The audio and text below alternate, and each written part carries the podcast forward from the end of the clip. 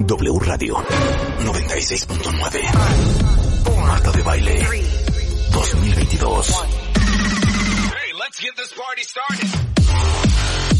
Abogadas, psicólogos, actrices, cantantes, nutriólogos, escritoras, enólogos, todos los especialistas. Todos los especialistas.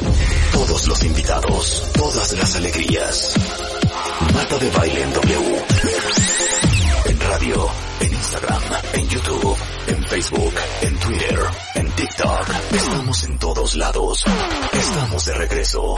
Y estamos donde estés. De Baile 2022. En W.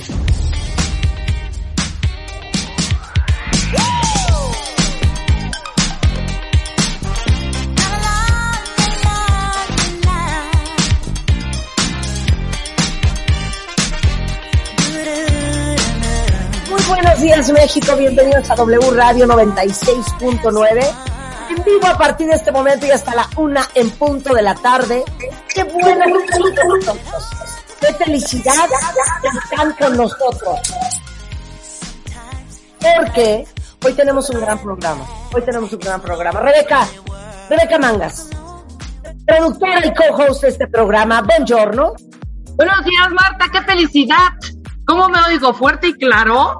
Fuerte y claro, fuerte y claro. Oye, vamos a arrancar con algo increíble, porque estaba, estaba yo pensando, fíjate que ayer Ajá. estaba leyendo los tweets y había un, un, un tweet de un cuentaviente que, que decía, hombre además, ¿eh? Decía, no he parado de ver los videos de Marta planchando. Obviamente, Ah, esperen. los que subieron a Instagram. Exactamente, exacto. Sí. Esperen, planchando en el sentido literal de la palabra, planchar Sí. la ropa, ¿ok? Sí. Entonces, güey, me quedé pensando y dije, hay cosas en la vida, de verdad, que odiamos hacer, pero tenemos que. A ver, Por ejemplo, pausa, por pausa, ejemplo, a mí la planchada no me la pones, pero puta, aunque me pagaras un millón de dólares. A ver, es que, es que hay que dar contexto. Sí. Si no me siguen en Instagram, síganme en Instagram porque ahí pongo muchas cosas que pues no pongo en ninguna otra red. ¿No? Porque pues cada red para cada cosa. Pero ayer tuve una cena en mi casa Ajá. y, y bueno, la verdad es que el equipo que trabaja conmigo son unas profesionales, llevan muchos años, ya saben cómo se opera todo, pero hay ciertas cosas que me gusta hacer a mí. Entonces ayer me puse a planchar las servilletas de la cena y dije, de una vez voy a enseñar aquí en Instagram cómo se plancha bien una servilleta. Y sabes que, Rebeca, espero que hayas puesto atención. O sea, jamás creería que una servilleta se planchara. Igual las de los restaurantes. Restaurantes. Claro. Restaurantes. tiene, tiene su chiste planchar una servilleta. Ahora, a lo que a mí me trauma, les voy a decir que a mí mi abuela Jenny, que era una marquesa, Y la abuela Jenny. me enseñó muchas cosas, entre ello a planchar. Entonces, yo sé planchar gracias a ella y me trastorna planchar. Con esto les digo todo. Yo plancho hasta las sábanas. Con eso les digo todo. ¿Cómo? ¿Cómo? A ver, las sábanas o las sacas caliente de la secadora y las doblas ¿Y ya? ¿Y ya? ah, o las planchas. No, planchas ya. el borde que se da vuelta sobre la cama. Planchas Entonces- las fundas de las almohadas, claro, para que No, la almohada sí. La almohada sí me queda claro, pero. Pero yo les he dicho, yo llego a un hotel y lo primero que pido es que cuando yo llegue haya un burro de planchar y una plancha. Me Tú llegas al hotel y quieres planchar. Claro, no, no me gusta andar arrugada. Entonces yo todo lo plancho. Entonces, ayer subí ese video a Instagram que me da mucha felicidad que hayan sido muy felices viéndolo. Bueno, sí, déjenme decirles, cuentavientes, que Marta sí es feliz planchando. Lugar que vamos, ya sea de paseo o sea de trabajo. Me acuerdo cuando fuimos a Mérida en el 2019 que pediste una plancha y estabas, es tu momento feliz. Estabas planche y planche tu ropita, su pantaloncito. Les. Las labores domésticas son una gran terapia. Sí. Por ejemplo, a mí lavar trastes, para mí es muy bueno. Hay gente que lo odia. Y no me vieron planchando un mantel de lino de siete metros. No, hija. Eso debería de yo hacer un video de cómo se plancha un mantel grande. Exacto. Las cosas grandes, inclusive unas sábanas o un duvet, eso que tiene resorte, que es otra cosa que odio hacer. Bueno. Doblar esa cosa. Claro, muchos me preguntaron que cuál era la plancha en la que yo estaba planchando ayer. Y hay, hay una marca de planchas profesionales, o sea, ya casi de tintorería, que se llama Treville. Treville. Ok. Entonces, el mejor regalo que me regalaron mis socios fue que un día llegó a mi plancha, a mi casa, la plancha Treville, que es una plancha enorme, o sea, es todo un aparato, pero no saben ustedes la potencia de esa plancha.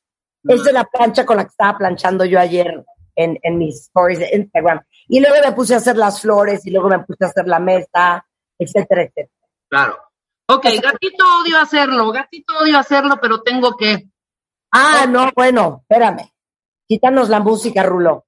Ponos música cardíaca. Gatito. Odio hacerlo, pero tengo que. Gatito, odio hacerlo, pero tengo que. Ajá. Odio no hacer, pero tengo que. Bueno, ahí te va. Yo creo que de lo que va a salir es ir al banco. claro. Puedo creer ir al banco.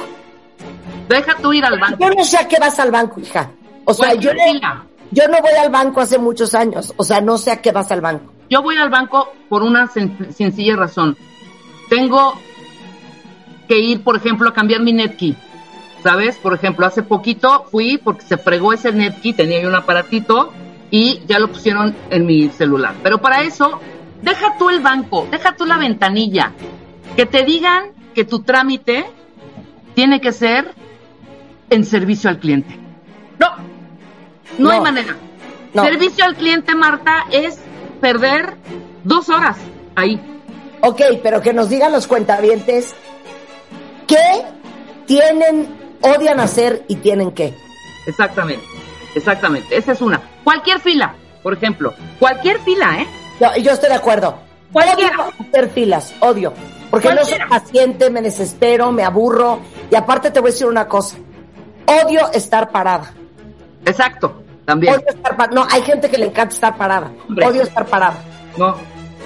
Llámese concierto, llámese la fila del autobús, la fila del tren, la fila del avión, la fila del súper, la fila del banco, la fila de un concierto. O sea, todo lo queremos como más rapidito tú y yo, así de, a ver, no se podrá entrar por ahí por donde están esos... No, Marta, eso es para los de la tercera edad. Ah, no, mira, mira, Rulo me está escribiendo ahí. No, no está escribiendo escondido, Rulo. Si tienes algo que decir, ponte en el micrófono. Exacto, ponte Pero dice Rulo, dice Rulo, lo peor de lo peor es cuando te das cuenta, esto sí ya es de taquicardia. Se me va a vencer la visa gringa. Ah, cállate. No manches, eso sí está muy cañón. ¿Sabes qué? Deberíamos de traer otra vez a David Michael, al coordinador de visas de la Embajada de Estados Unidos, para que nos cuente cómo está el cuento de las visas. Porque en todo el mundo se volvió loco. O sea, eran, tu cita era casi casi un año después. Así siguen, están en el 2020. tu hija? Yo la hice, la mía se vencía en eh, julio del el año pasado, metí mi decisión en mayo y me dieron la cita para este febrero del 2022. Yo pensé que la regresada iba a ser, o sea, los documentos me los iban a dar ya después de la cita en cinco o seis meses. Y no, no, en absolutamente no. Me la dieron. Aquí dice Carlos, ¿cuándo te la dieron? Ahorita. Me dieron apenas hace, hace dos semanas. Lo peor de todo es, y este es de Carlos, un call center. No, bueno. Cuando empiezan, y son peores en Estados Unidos, ¿eh? Cuando empiezan, si usted quiere hablar con ventas, marque uno. Con reservaciones, marque dos. Con servicio al cliente, marque tres. Si usted hizo un pedido y no sabe dónde está, marque 4. Si usted no sé qué, no sé qué, marque 5. No sé qué, marque 6. Si usted conoce el número de extensión, márquelo ahora. Para todas las demás opciones o para hablar con un agente, marque 0. Marca 0. Su llamada es muy importante para nosotros. Tenemos una afluencia importante de gente, pero en cuanto un primer agente esté disponible, tomaremos su llamada. Gracias por esperar. No, no, no, no, no, no, no, no. ¿Qué cosa? Espera. Da y agradece fervientemente que te toque una opción que diga hablar con un ejecutivo. claro, exacto, exacto, claro. La última opción, porque te quedas esperando todo, la última opción es regrese al menú principal. No, no, quiero hablar con alguien, quiero hablar con... No hay opciones. Oye, Regina dice, 100% importantísimo que hablen con lo de las visas. Vamos a invitar a David Michael, porque dice que su cita es septiembre 2023. ¿Que ¿Cómo crees?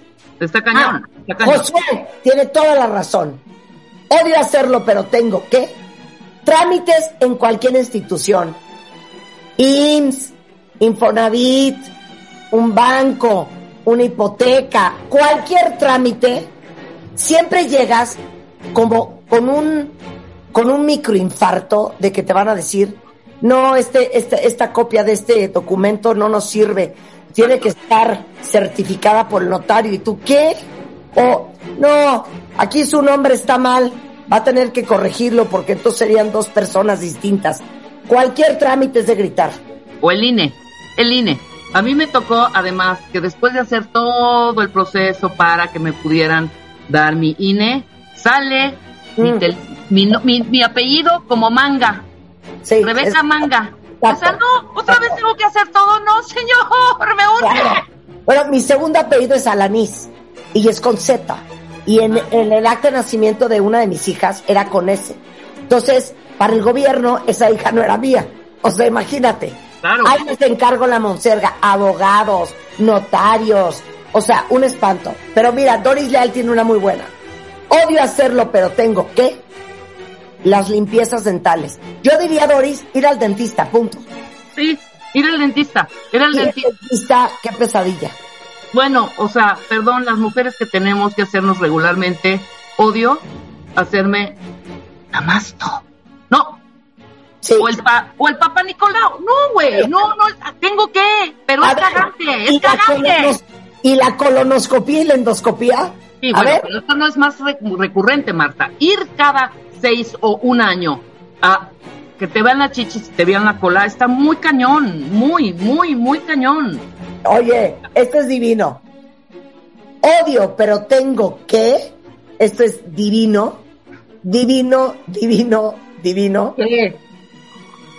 Levantarse temprano. Ay, no. Yo le voy a decir una cosa. Yo siento que levantarse temprano es una violación a un derecho humano. O sea, es que levantarte a las cinco y media de la mañana, es que como crees Julio, que dirige mi compañía, se levanta a las cinco y cuarto de la mañana, al cuarto para las seis está en el gimnasio y a las siete y media está en la oficina. No, no, no, no. Bueno, pero tú estás drogado, ¿qué te pasa? O sea, ¿qué hacen a esa Yo hora? prefiero ser la señorita del baño del antro a ser el que reparte el periódico. Sí, yo también, mil veces, por supuesto. Y Yo no hay peor pesadilla, Marta, o sea, que un vuelo a las que tienes que estar en el aeropuerto a las seis de la mañana. Que te tienes que despertar fácil a las tres y media. Ah, tienes que correr. sí. No, Ay, no, no, pero te voy a decir una cosa. Eh. Ah, si te vas a ir a un lugar increíble, lo pago. Lo malo es despertarte esa hora para irte a trabajar. no, bueno. No, Bueno, bueno. esta es divina. GLMOLC dice, ¿cargar gasolina? No, ¿qué te pasa? Tranquila. Bien, Muy bien, muy bien. GLMOLC. Cargar gasolina, no lo puedo creer. Grave. gravísimo. Mira, esta tiene una, un punto. Dani Márquez dice, odio hacerlo, pero tengo que bañarme. Qué cansancio. Yo estoy- también, también. A mí bañarme, no saben lo que se me complica. O sea, porque es lavarme el pelo, me echo mi mascarilla de de Hair Tech, mi champú, me, eh, eh, me rasuro, esto, horas, salgo, el pelo, el tratamiento 1, el tratamiento 2, sécatelo, no, no puedo querer bañarse. Espantoso, espantoso. Pero es como cooperar, Marta, un poco. Es como cooperar, ¿no? Ah, no. Ya A ver, estás vas, adentro, vas, ya, vas, lo- vas, ya- hasta cantas, ya hasta Dilo, cantas. dilo, dilo y dilo de frente.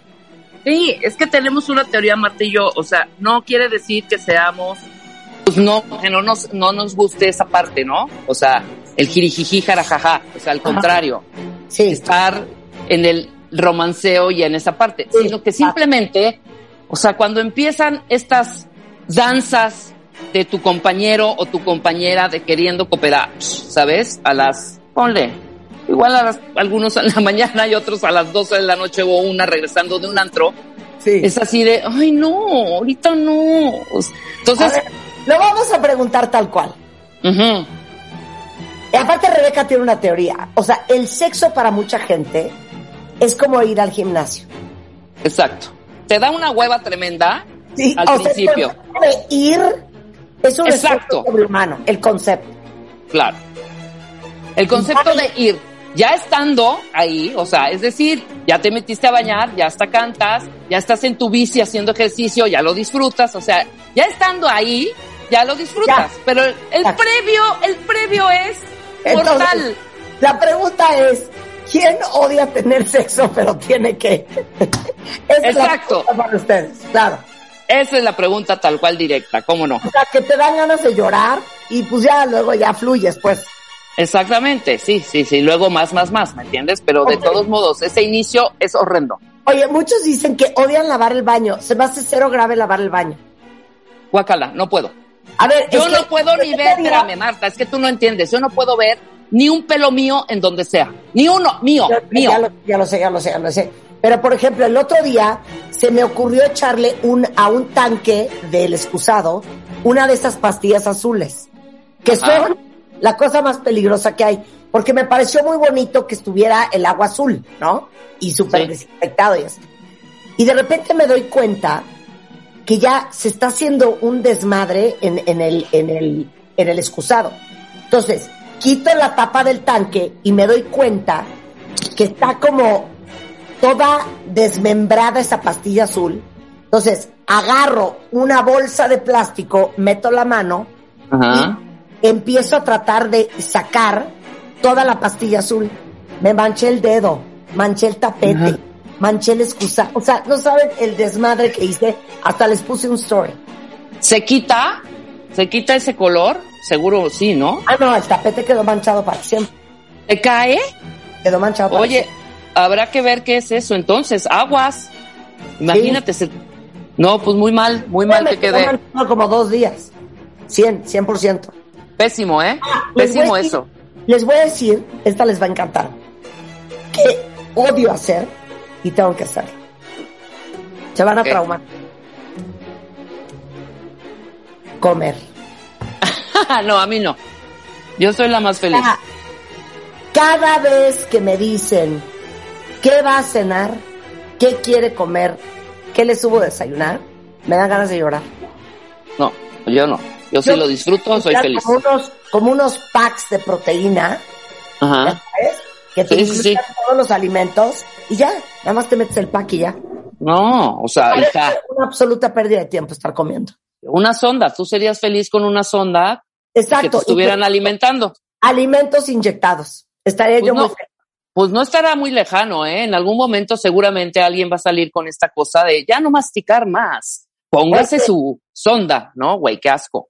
Mira, dice aquí Alesa, hacer el amor a cualquier hora y jamás me dará hueva. Jamás. Ay, cálmate, Alexa. Ahora sí, muy girita, ¿no? No, hombre, cero. O sea, ¿cuántos años tendrá Alexa? 21. Sí, exacto, 25. Es que no es lo mismo a los 21, 25, 30, perdón, que a los 50, 60, compañeras. Neta. Bueno, Pero el hombre, el hombre no, el hombre siempre está como bien puesto Mira. a eso. Doctor Strangelove dice, odio, pero lo tengo que hacer, limpiar el arenero del gato. Ay, no. Alguien me pues es- dice, bañar a mis perros, Ajá. planchar. Ah, Sam, no sé a cuál baño te refieres, estoy totalmente de acuerdo. Odio estar a- yendo a hacer pipí. También, Es un exacto. Sí, Cuando me dicen, es que ¿por qué tomas agua? ¿Por qué no tomas agua? Es Porque no es quiero hacer pipí. Hay que estar totalmente. Y, y Claro. ustedes se bajan el zipper y vámonos. Nosotras es, ah, desabróchate el pantalón, súbete el vestido, jálate el chunche. Si traes shapewear o una faja, jálate la faja. Te escapas tacón, el tacón. O sea, no, una pesadilla. No, y generalmente vamos con la bolsa. Y hay veces que hay baños en donde, donde no, hay donde colgarla. Entonces, con la bolsa colgada, de aguilita, este, el pantalón que ya está Sí. rozando el piso, que te lo Sí. quieres levantar, levan- y de pronto ves un charquito y ¡no! de agua. O sea, Claro. ¿sabes? A ver, ahí te va. Dice aquí un, un cuentaviente. Alucino, esta es María, pasar al cajero. También. Mira, no pasen al cajero. No traigan efectivo. Ir al, al cajero es muy grave. 100%. Otra, otra, Marta. A ver, otra. Dice A aquí, mí, cualquier odio, pero tengo que cumplir con los compromisos de boda de gente querida y cercana. Odio ir a las bodas. Tú eres feliz, Marta. Yo no. Ya, desde el, todo el rollo de qué me voy a poner, y eso es otro punto. Odio irme a, a comprar o trajes de baño o vestidos para bodas. A ver, Odio, ¿de qué me estás hablando? odio. Yo ya le dije a Juan, mi marido, te pido un favor, Ya no más bodas. que no nos invitan a ningún lado. Es que a ninguno. No queremos ir a bodas, no queremos ir a bautizos, no queremos ir a fiestas infantiles, no queremos ir a primera comunión. Lo máximo que damos es una comida o una cena. Hasta ahí. Exacto. Y Hasta preferible comida, porque la cena ya te estás durmiendo a las 12 de la noche, 11, 12. Preferible de comida, comida. Claro. Claro. Oigan, es que no estoy de acuerdo con ustedes en nada de lo doméstico. Me trastorna lavar platos, me fascina arreglarle a la cena, me trastorna planchar, me encanta lavar, me encanta doblar ropa, me encanta trapear y me encanta aspirar. Sí, es que no, te voy a decir, tú tienes un trastorno Yo soy de cenicienta, yo soy Sí. cenicienta. Marta es cenicienta y además no puede estarse quieta. Entonces, pues sí, ahí está lavando, moviendo, subiendo, acomodando. No, hija. Cuando es un deber, es Claro. un infierno, güey. Oye, es más, me está recordando una cosa, Rulo. ¿Se acuerdan que les puse en Instagram? Por eso les digo que me sigan, porque ahí es donde pongo muchas cosas. Cuando llega Juan y me da un suéter que trae un chicle pegado en el codo desde hace Claro. meses. Claro. Aparte era un suéter divino, tejido, con el chicle duro pegado. Me tardé una noche y una mañana en En quitárselo quitarlo. y quedó espectacular, espectacular. Entonces yo les podría enseñar muchas cosas. Ahorita, por ejemplo, se me manchó de maquillaje el outfit que traía ayer. Ajá. Entonces, ahorita, cuando termine este programa, antes de irme a mis juntas, voy a agarrar jabón de trastes. Esto es muy importante que sepan. Jabón de trastes, no jabón normal, de trastes, que es el que corta la grasa. Y acuérdense que el maquillaje es grasa. Con una toalla, le voy a echar jabón a la toalla, un poquito de agua, y voy a limpiar ese coso enjuago la toalla y con el- la toalla y el agua le voy quitando todo el jabón y van a ver que queda impecable, porque a mí no me gusta lavar mi ropa, ya se los conté. No, pero hay que hacer, hay que hacer un, un Rosalinda. Cuentavientes, la Rosalinda es como hace Marta todas sus cositas estas, cómo saber plancharlas, cómo poder coser, Diría cómo mi, poder. mamá, diría mi mamá la María Sucia. La- ajá, hagamos ese, pero hagamos de todo tipo de manchas. O sea, cómo quitar, por ejemplo, cera. ¿No te ha caído alguna vez cera en algún pantalón o una prenda color negro? Sí, pero una pesadilla. sé pesadilla. Por eso, vas a Plancha y papel de. En- exacto. Entonces, todo eso, no lo, ahorita no lo digas. Vamos a hacer uno de manchas. Manchas de vino tinto, manchas de sangre, manchas de vela, manchas de, perdón, de cera. Todo tipo de manchas para que nos digas cómo Ah. quitarlas. Les voy a decir otra cosa que yo odio. Pero no A ver, lo- rápido, espérate, espérate. ¿Cómo quito? Esto sí te lo pregunto a ti directamente. Puse un florero con unas flores divinas Ajá. y la flor desprendió, estaba al lado de una lámpara con una pantalla, la pantalla de la lámpara. Desprendió algo. La cosa. ¿Cómo quito de mi pantalla eso? Porque tengo que voltearla. La pantalla es de papel, Es como de, no, te la, te la algo, te por, eso, por dentro es de papel. Sí, exactamente. Pero no está manchada, está manchada la telita, no está manchada la, la- Claro, el papel o es eso. que- lo que pasa es que si le echas cualquier cosa con agua, el papel de adentro Ajá.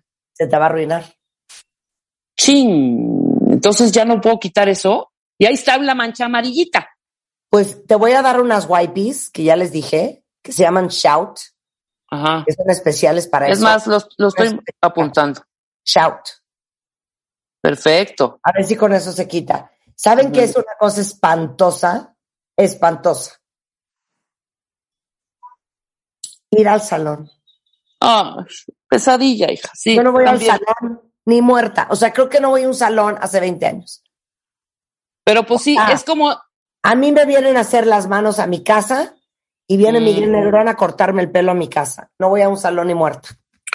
Ahora, te diré, es el, el hobby de, de muchas señoras y muchas chavas que aman salir de su casa, llegar al salón, saludar a Lupita, ay Lupita, platicar el chisme y que te estén haciendo las uñas. O sea, también es un parte como de, de este rollo de un poco de socializar. Yo odio también, pero tengo que. Y no te digo, Mira, yo pintarme el pelo, puta, no, no, ni modo, tengo que. mira, aquí dice una cuenta bien, no voy a decir su nombre para no hundirla. Ir a la comida semanal con mi suegra. Pues Claro. sí, me imagino, me imagino que ha de ser. Es que cualquier compromiso, punto. Cualquier Oye, compromiso que no te guste. aquí- Mucho dice aquí lavar el coche.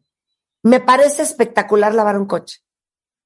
Ah, Era de aspirarlo, cepillo de dientes, Q-tips, armorol, o sea, una felicidad. Y lo hacía de, de- cuando éramos más chiquitas, lo hacía con mis hijas. Divertidísimo. no, es que tú, Marta, gozas todo. Qué bonito ser así. O sea, Marta goza hasta treparse en una escalera, traer unos este, clavitos. Es más, hasta si hay esta cosa de si hay taladro, mejor poner el taquete, eh, colgar el cuadrito, colgar el espejo. No, hija, para eso hay Yo gente podría- que lo haga. Yo podría ser contratista.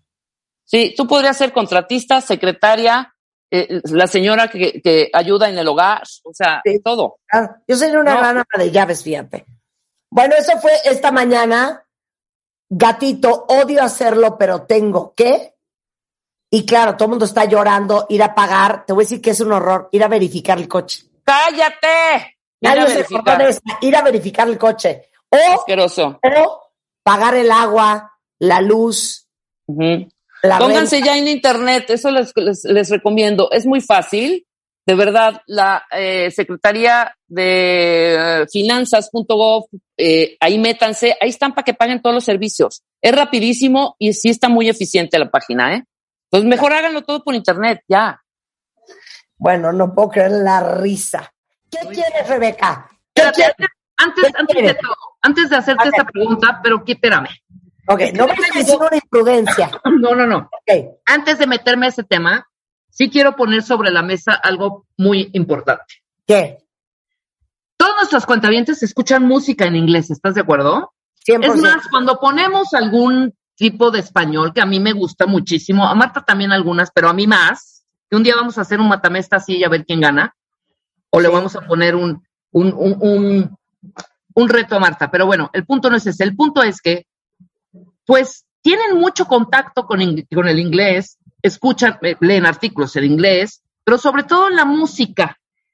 Y ahorita nos escribe una cuenta otra vez diciéndonos, a ver, Marta, todo va bien hasta que tenemos que escuchar a un especialista hablando en inglés.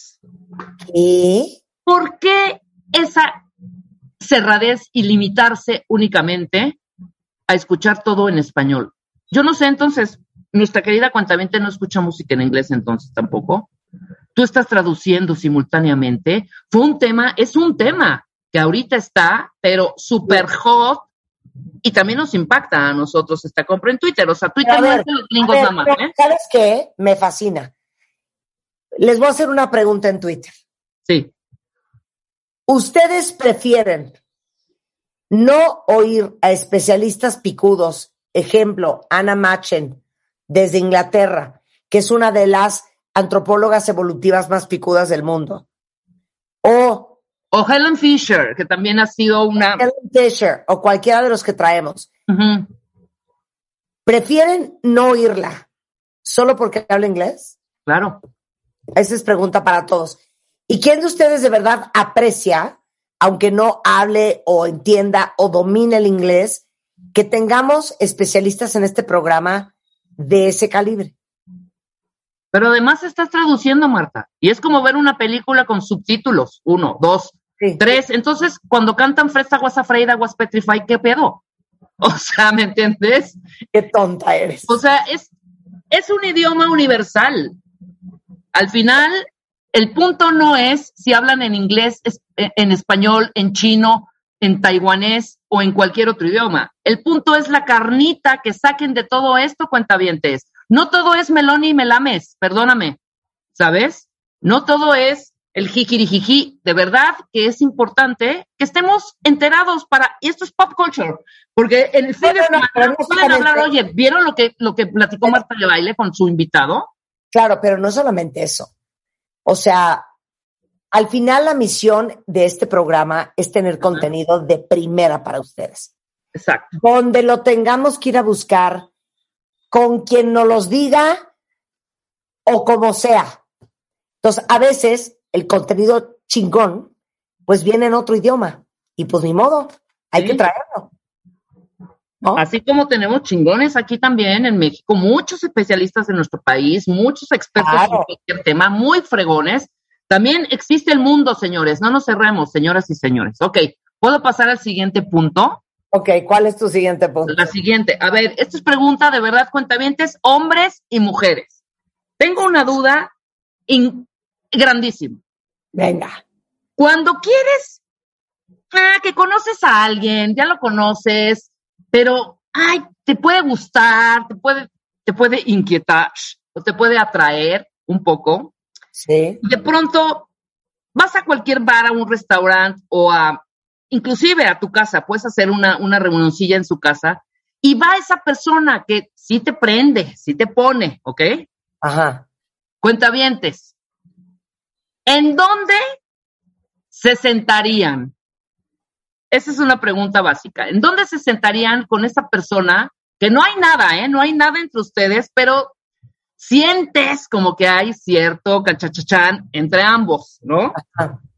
Para jugar, ¿en dónde se sentarían en esa reunión, en ese bar o en esa mesa del restaurante? ¿En qué lugar de la mesa o de O la sala? ¿cuáles son las opciones? mesa en tu casa, Ajá. mesa o salita en un bar. Esa puede ser otra. No, no ¿En dónde te? Sí, No ¿en dónde te sientas? O sea, tú llegas, ves que están los lugares vacíos, ¿hay un lugar al lado de él o hay un lugar enfrente? Ok, esa es la pregunta. ¿Hay un lugar al lado de él o ella y hay un lugar frente a él o ella? En cualquier lugar, en tu casa o en un restaurante. Ajá. ¿En dónde te sientas? ¿Al lado de él o ella? ¿O frente a él o ella? Esa es la pregunta. Yo, me arranco, yo me arranco, En hacer la pregunta. yo me arranco, yo me arranco. Yo me siento enfrente. Yo me siento enfrente para Y poder. yo también, no, yo también me sentiría me sentaría enfrente. Pero Ay, ¿por qué dirías que te sentarías enfrente? No, yo me siento enfrente porque yo tengo ahí un poquito más de capacidad de acción. O sea, yo puedo ver hacia dónde está viendo, podemos cruzar miradillas, podemos de alguna manera también, eh, puedes jugar con tu pelito súper sexy, voltearte, hacerte la coquetona, hacer hasta como que ni lo, ni lo pelas, Sí, pero de pronto le echas el ojito y, y de pronto te volteas, ya. ¿sabes? Sí. Yo de creo que sería una tontería De a ver. frente, de frente, de frente. ¿Por qué razón? ¿Por las mismas que te estoy diciendo? Por las mismas que me estás diciendo. Ok, los cuentavientes que se expresen, quiero saber exactamente en qué lugar se sentarían. Porque tienes además más libertad de acción, absolutamente. Estás completamente el foco, lo tienes tú y lo tiene él en ese momento, o ella, ¿no? Ah, Entonces que se avienten los cuentavientes a decirnos en qué posición se sentarían, al lado o enfrente. sí. ¿Al lado o enfrente? Ajá, esa es la pregunta. ¿Al lado o enfrente para coquetear? Para echar, para, para echar el jueguito, pues, ¿no? Claro. Eh, aquí dicen enfrente. Aquí dicen al lado para estar más cerca. Aquí Al lado dice- no. Eh, al lado no. Ajá. Al ¿Qué lado más? no. Eh, ¿Qué más dicen? Pero Eh, explíquenos sus razones también, no pongan al lado. No, al lado, ¿por qué? Enfrente, ¿por qué? Es que Ah. además es delicioso. Sí, no, porque enfrente hay visión de campo, pues. O sea, tienes una visión periférica. Del lado no. Ajá. Del ¿No? lado never. Del Claro. lado never. Del lado never. No, pero estoy leyendo lo que dicen los cuentavientes Ajá. sobre los invitados extranjeros. A ver. Este, dice, yo adoro que puedan llevar especialistas, los más fregones del mundo al programa y que el idioma no sea una limitación. A lo que no les guste, que vean Canal 5. No dejes de traerlos, porfa, dice Eric. Eh, ¿Quién más? Eh, Karina dice, sigue invitando expertos sin importar si el debate es en inglés. Se agradece la variedad y la calidad de los temas. Dice eh, Rebeca Bustos, pues si no les gustan tus invitados que hablan en inglés, pues nadie los obligue a escuchar, que le cambie de estación y asunto arreglado. A los que nos interesa aprender, lo disfrutamos. Sigue así. El idioma, que sea, el idioma que sea, dice Luz. Marta, sigue teniendo contenidos de calidad y de primer mundo. Eh, dice Carmen, yo no sé inglés, pero pues los traduce la señora de baile, entonces pues sin problema. Dice Rico, amo, yo sigo tu lema del que tiene plata platica y el que no escucha. A mí me parece perfecto. Es más, si no les gusta, pues ya ni traduzcas, déjalo así, el que entendió, entendió y el que no entendió, no entendió. Claro. Gracias a estos especialistas, hoy sabemos cosas que difícilmente podríamos conocer en otro medio. Y entonces Iván dice, neta, hay gente que prefiere dejar de escuchar solamente porque la participación no es en su idioma y luego se quejan de que les recuerde que deben subir su umbral de merecimiento. Perfecto, Marta. A mí el inglés me encanta y aparte aprendo mucho más. Entonces, todo el mundo está pro, traigamos especialistas fregones de donde sean, en el idioma que sean. Y les voy a decir una cosa, tenemos a Sean Grover, que es uno de los mejores psicólogos de Nueva York. Tenemos a Helen Fisher, que es una antropóloga picuda de Nueva York. Tenemos a Anna Machen, que es antropóloga evolutiva desde Oxford, en Inglaterra.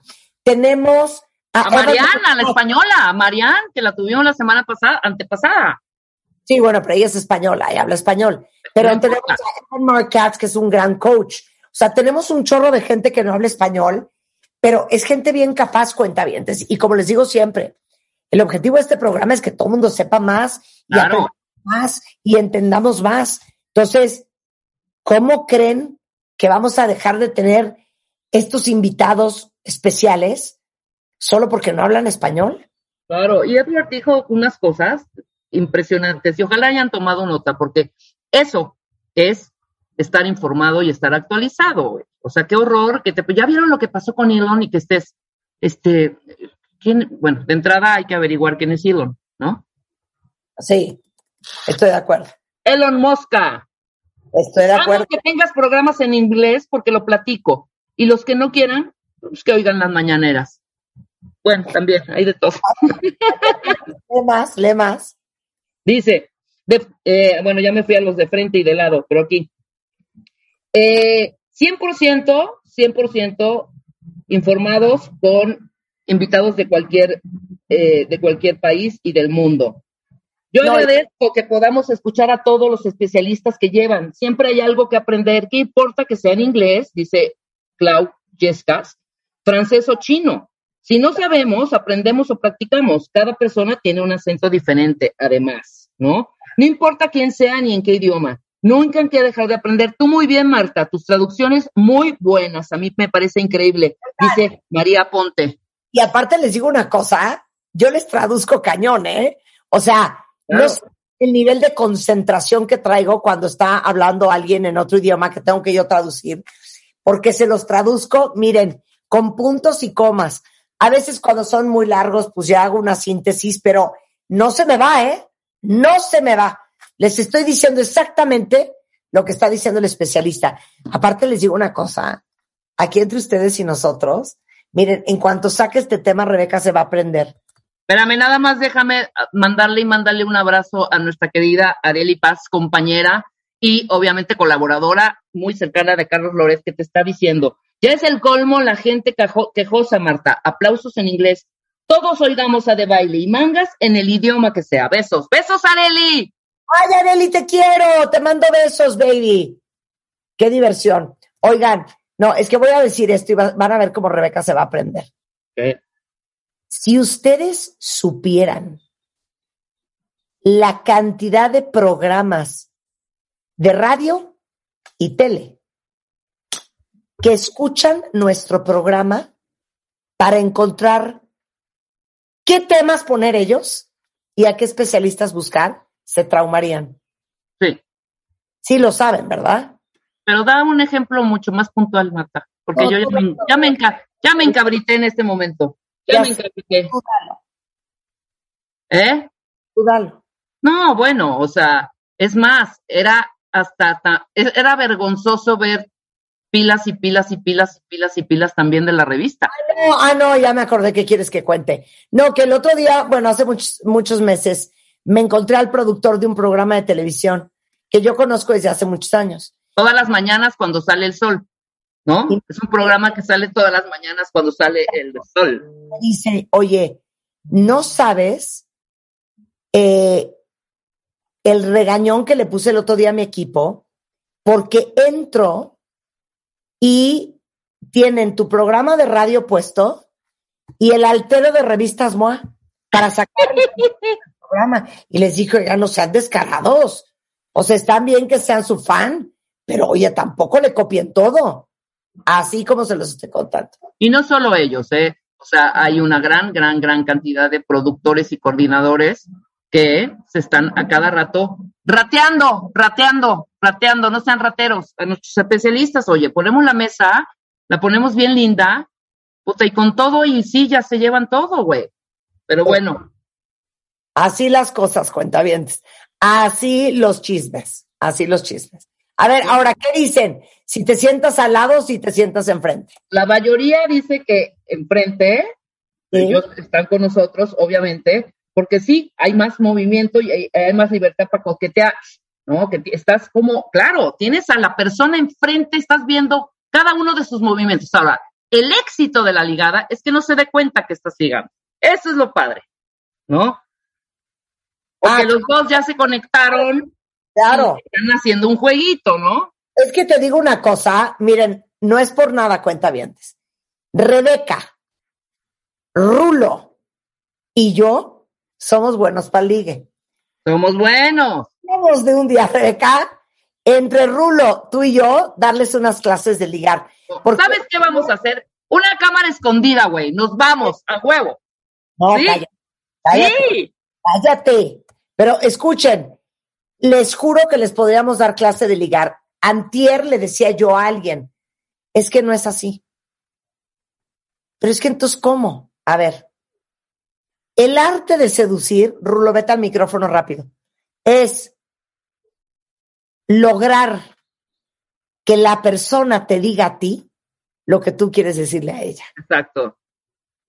¿Vieron qué bonito? Sí. Lograr que la persona que te gusta te diga a ti lo que tú le quieres decir a ella. Claro, wow. ¿Qué tal esa preciosidad que les acabo de regalar? Y hacer eso, hacer eso tiene un arte, es un arte. ¿Pero te gustó lo que dije, Rulo? Exactamente, sí, es como una amistosa pero pequeña manipulación. Ah, totalmente, Rulo, muy bien, tú sí sabes. Exacto, pero a ver, pon un ejemplo rápido, Rulo.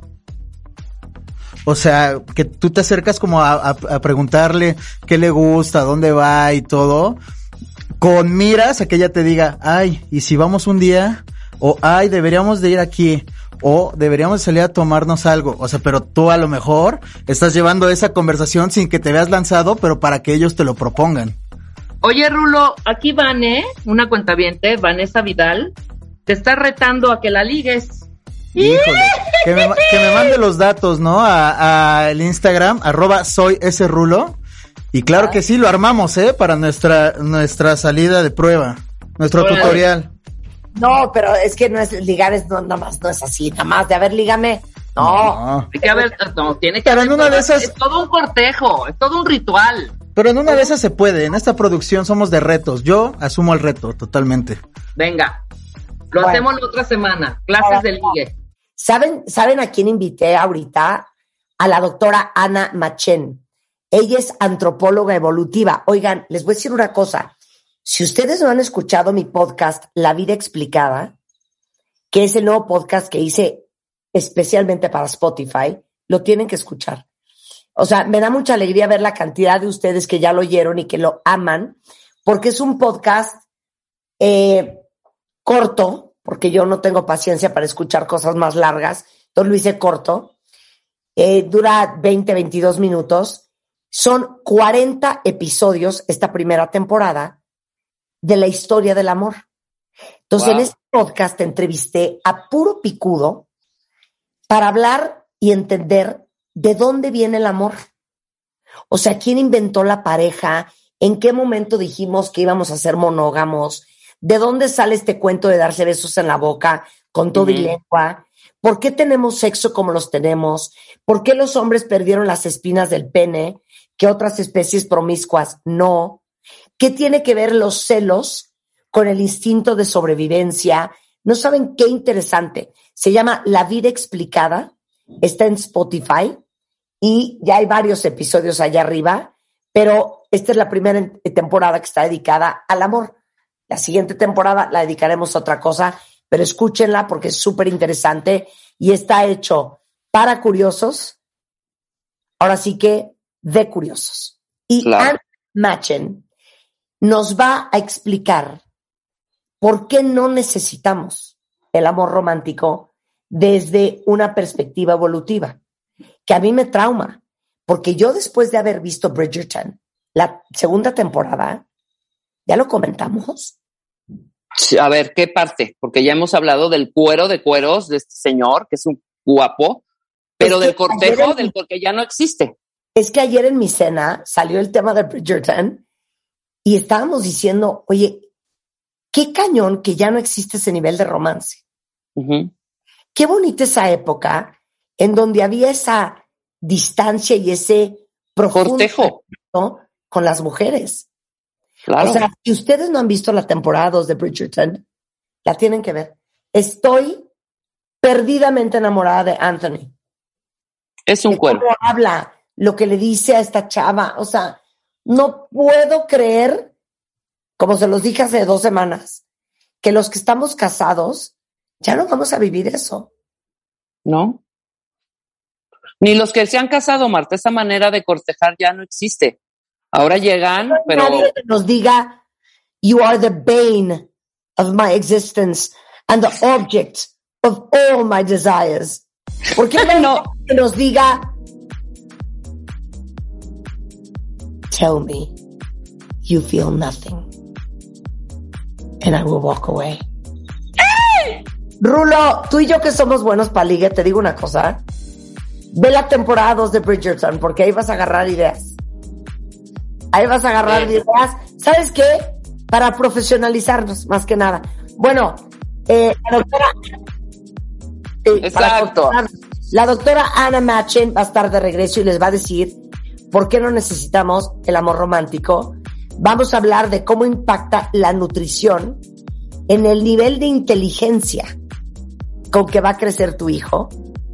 Vamos a tener a Edward Ongüeso, que es periodista y escritor en la plataforma de Vice, porque yo quiero que me explique a alguien por qué Elon Musk compró Twitter.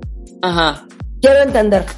Entonces, Con peras y manzanas nos lo va a explicar. Un súper artículo de Vice, que es una plataforma de contenido espectacular.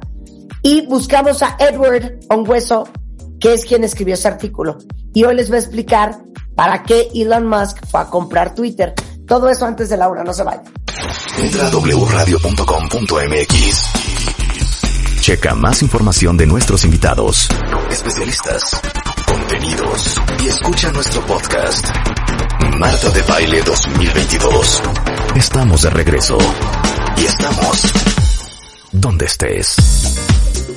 Ok, estamos de regreso en W Radio, son las 10.40 de la mañana. Ahorita voy a hablar con la doctora Ana Machen, antropóloga evolutiva, es escritora, es locutora, es reconocida, Ana, mundialmente por su trabajo que explora la ciencia y la antropología de la paternidad y su interpretación del amor humano. Y ella ha investigado la paternidad, la familia humana en toda su diversidad, la red social humana, las relaciones románticas y la influencia de la innovación tecnológica en cómo nos comportamos y cómo eso impacta en la salud. Entonces, yo busqué a Ana porque quería entender por qué creemos lo que creemos sobre el amor, por qué amamos y se van a traumar. Pero ¿por qué Ana dice que no necesitamos el amor romántico? Y ahorita le voy a contar el drama y el trauma que traigo yo desde hace dos semanas con la serie de Bridgerton, cosa que ya comentamos ustedes y yo. My dear friend, welcome to the show. It is an honor to have you here. Thank you very much for inviting me. So when I read the title of the conversation we're going to have, which is why we do not need romantic love, you Yeah. blew my mind. Let me tell you why. Two weeks ago with my husband, I watched season two of Bridgerton. Okay. Right. Mhm. when I finished the last episode, I told my hub- husband, we need to get a divorce. and he says, why? What's wrong with you? I cannot live thinking that for the next 30 years of our marriage, nobody is going to tell me, as Anthony told Kate, you are the bane of my existence and the object of all my desires. So every time I bring this up, and it's so interesting with women and men, women's reactions are absolutely, I totally agree with you. This guy doesn't know how to flirt with me. He never says like these killer phrases. And all the men are like, I'm perfectly fine my, with my marriage the way it is, and I'm okay. So what are you talking about that we do not need romantic love when all I've been craving for, for the last two weeks is Anthony? I know the feeling. I watched that that as well, and uh, yes, I had lots of many happy dreams afterwards. Um, what I'm saying is not that we don't need romantic love, but I think we kind of privilege romantic love as like the most important love to achieve in your life. Um, so, you know, we have endless dating apps and endless dating shows on the television and that every, there's so much money made by people trying to find their perfect partner. And in part, it's that story we've been told about romance, that kind of Bridgerton story of it's, it's about finding the one and finding the passion and your soulmate and it's all going to be amazing forever. And then what you're actually talking about is reality, which is, you know, you marry your husband. I've been married for like 20 years. And maybe you had those wonderful feelings at the beginning, but then actually 20 years later, they're not quite the same, are they? So what I was really trying to do was rebalance our perspective on love and say, actually, what's really lucky about humans is we get to love in so many different ways. So we have the love of our friends, which I think we underestimate, particularly women. I think for women, their, their female friends are really critical. But I think we underestimate the importance of the love we have for them. Uh, we have the love of our family. We have the love of our children. You know, we might have the love of a God. We have the love of our pets. You know, we have the love of so many different things in our lives. And I think maybe we've kind of just got a little overexcited about romantic love. And, and for some people, particularly if they're single, they feel like they failed because they haven't achieved this. And actually we need to say, no, do you know what? There are other valuable loves out there. So let me say everything you just said in Spanish, okay? Eh, ya le digo que es que cómo crees que vamos a vivir los siguientes 30 años sin tener el amor romántico que vimos en la serie, por ejemplo, de Bridgerton con Anthony. Me dice, mira, lo que pasa es que lo que está pasando es que el amor romántico está sobrevalorado.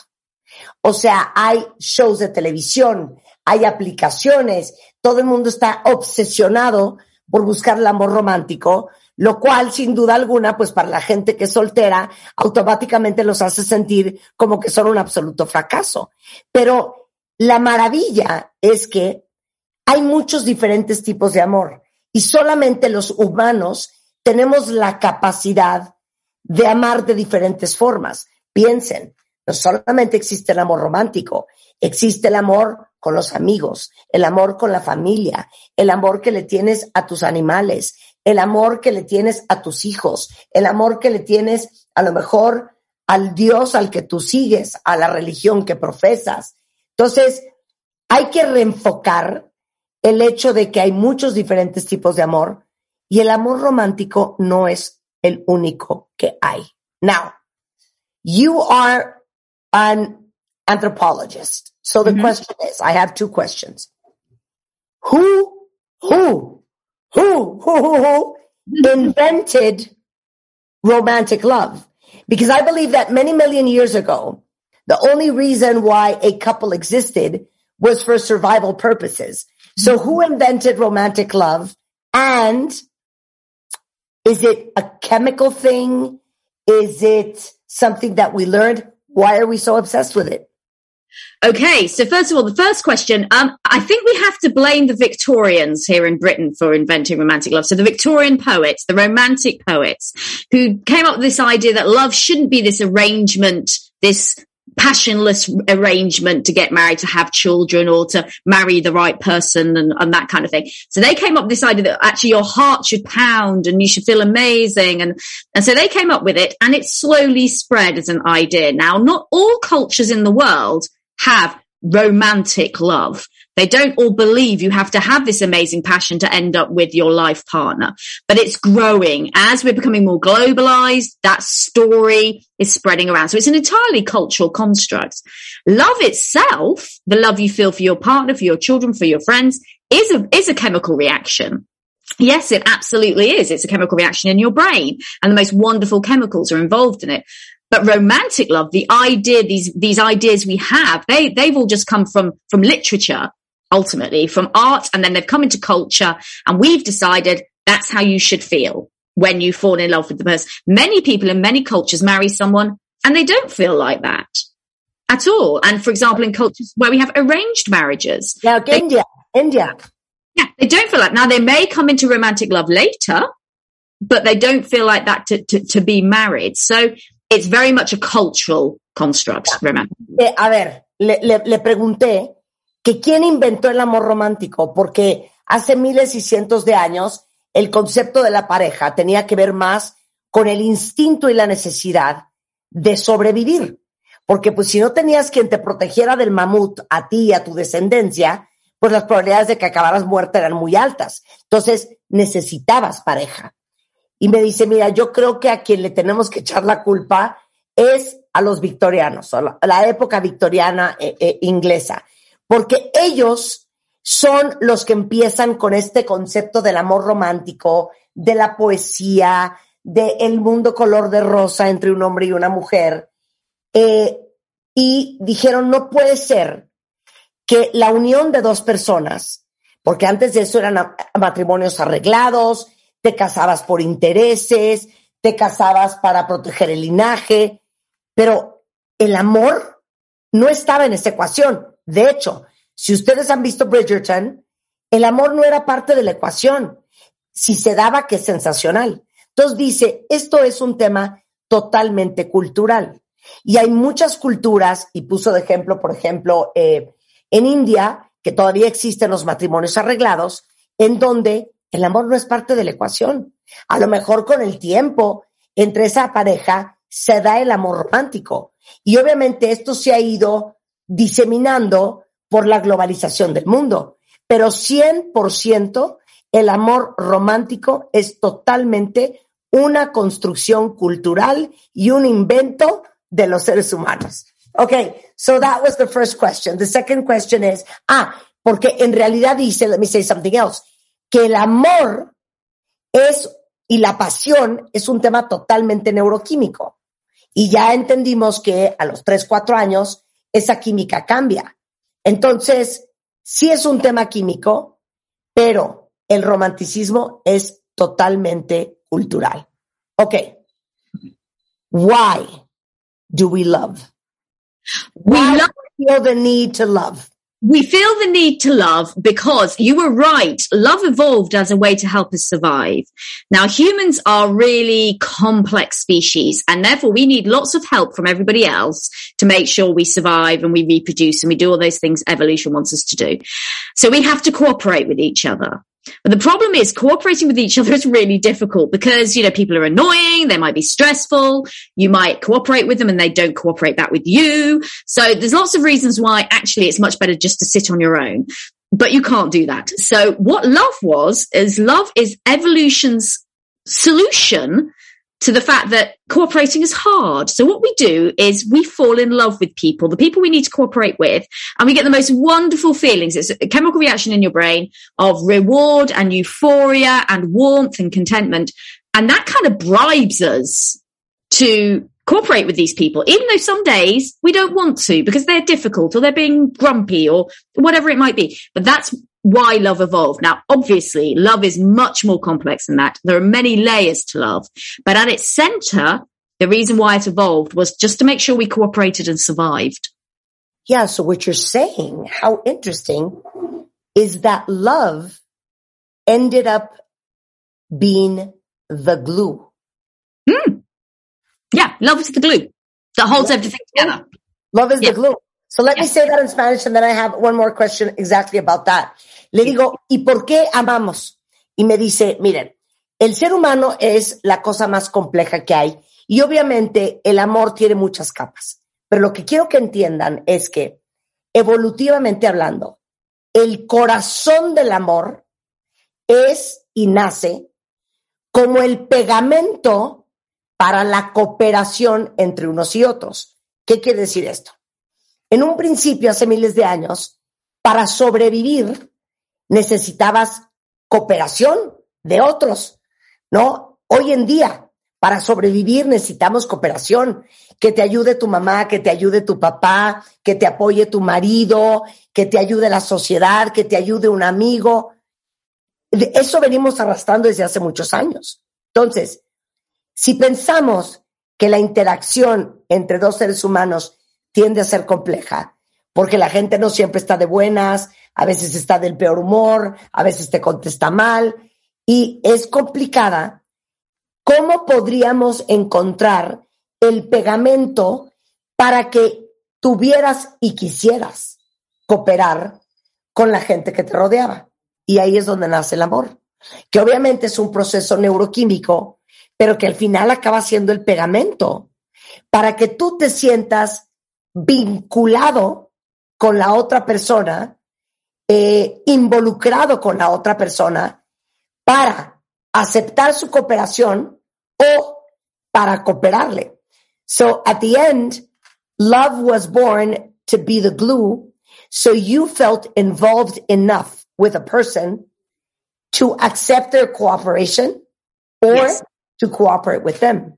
Absolutely. And particularly to do that when they're, when it's difficult. You know, some days your family drive you mad or your children drive you mad or they're not, and they're really hard to cooperate with because actually right now you'd prefer not to.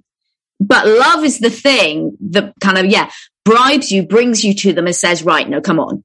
You, you need to do this. You need to cooperate with, because you know, everybody, you know, it won't work. It won't work. It would never work. Dice, es que sí, a veces tus hijos te caen fatal, se ponen difíciles, te llevas mal con la pareja, tienes un día muy complicado. Y entonces, si no tuvieras ese vínculo de amor, las cosas no funcionarían. Porque pues todo el mundo agarraría para su mecate. Now, thousands and billions of years ago, how did it work? How, o sea, love did not, how was love? You know what I'm saying? Because I have a new podcast on Spotify that's called Life Explained. And Yes. the first episode is the history of love. And what I learned is that many, many years ago, um, you needed somebody with you to protect you, to protect your descendants, your children. But the concept of having a couple was nothing more than that. So talk Yeah. to me about those times. So, yeah. so romantic love probably evolved about half a million years ago. And that's because um, at that point, we, as anybody who's had a, a, human child knows, they're really hard work. And so at that point, um, we became so difficult to raise that dads came on the on on the scene fathers started helping to raise their children and what you needed was you needed something to keep mum and dad together so that the child had the parents to invest and that's when the love between a couple came about where romantic love came about and yes initially all it was was a bond that kept them together for a reasonable period of time maybe a few years to make sure that that child was raised so it could survive. So it wasn't like we have today where you might, you know, have de- be together your whole lives, for example. It was probably a much shorter period of time. It's only when we started to have these rules about marriage that people started being together for a really, really long time. And that was what religion brought in and what, you know, governments and the legal system brought in. But initially it would have been maybe, yeah, maybe three, four, five years just to get that kid Ah, mira, es que le digo que me cuente cómo era el amor en la época de las cavernas. Me dice, a ver, el amor nace más o menos hace 500 millones de años.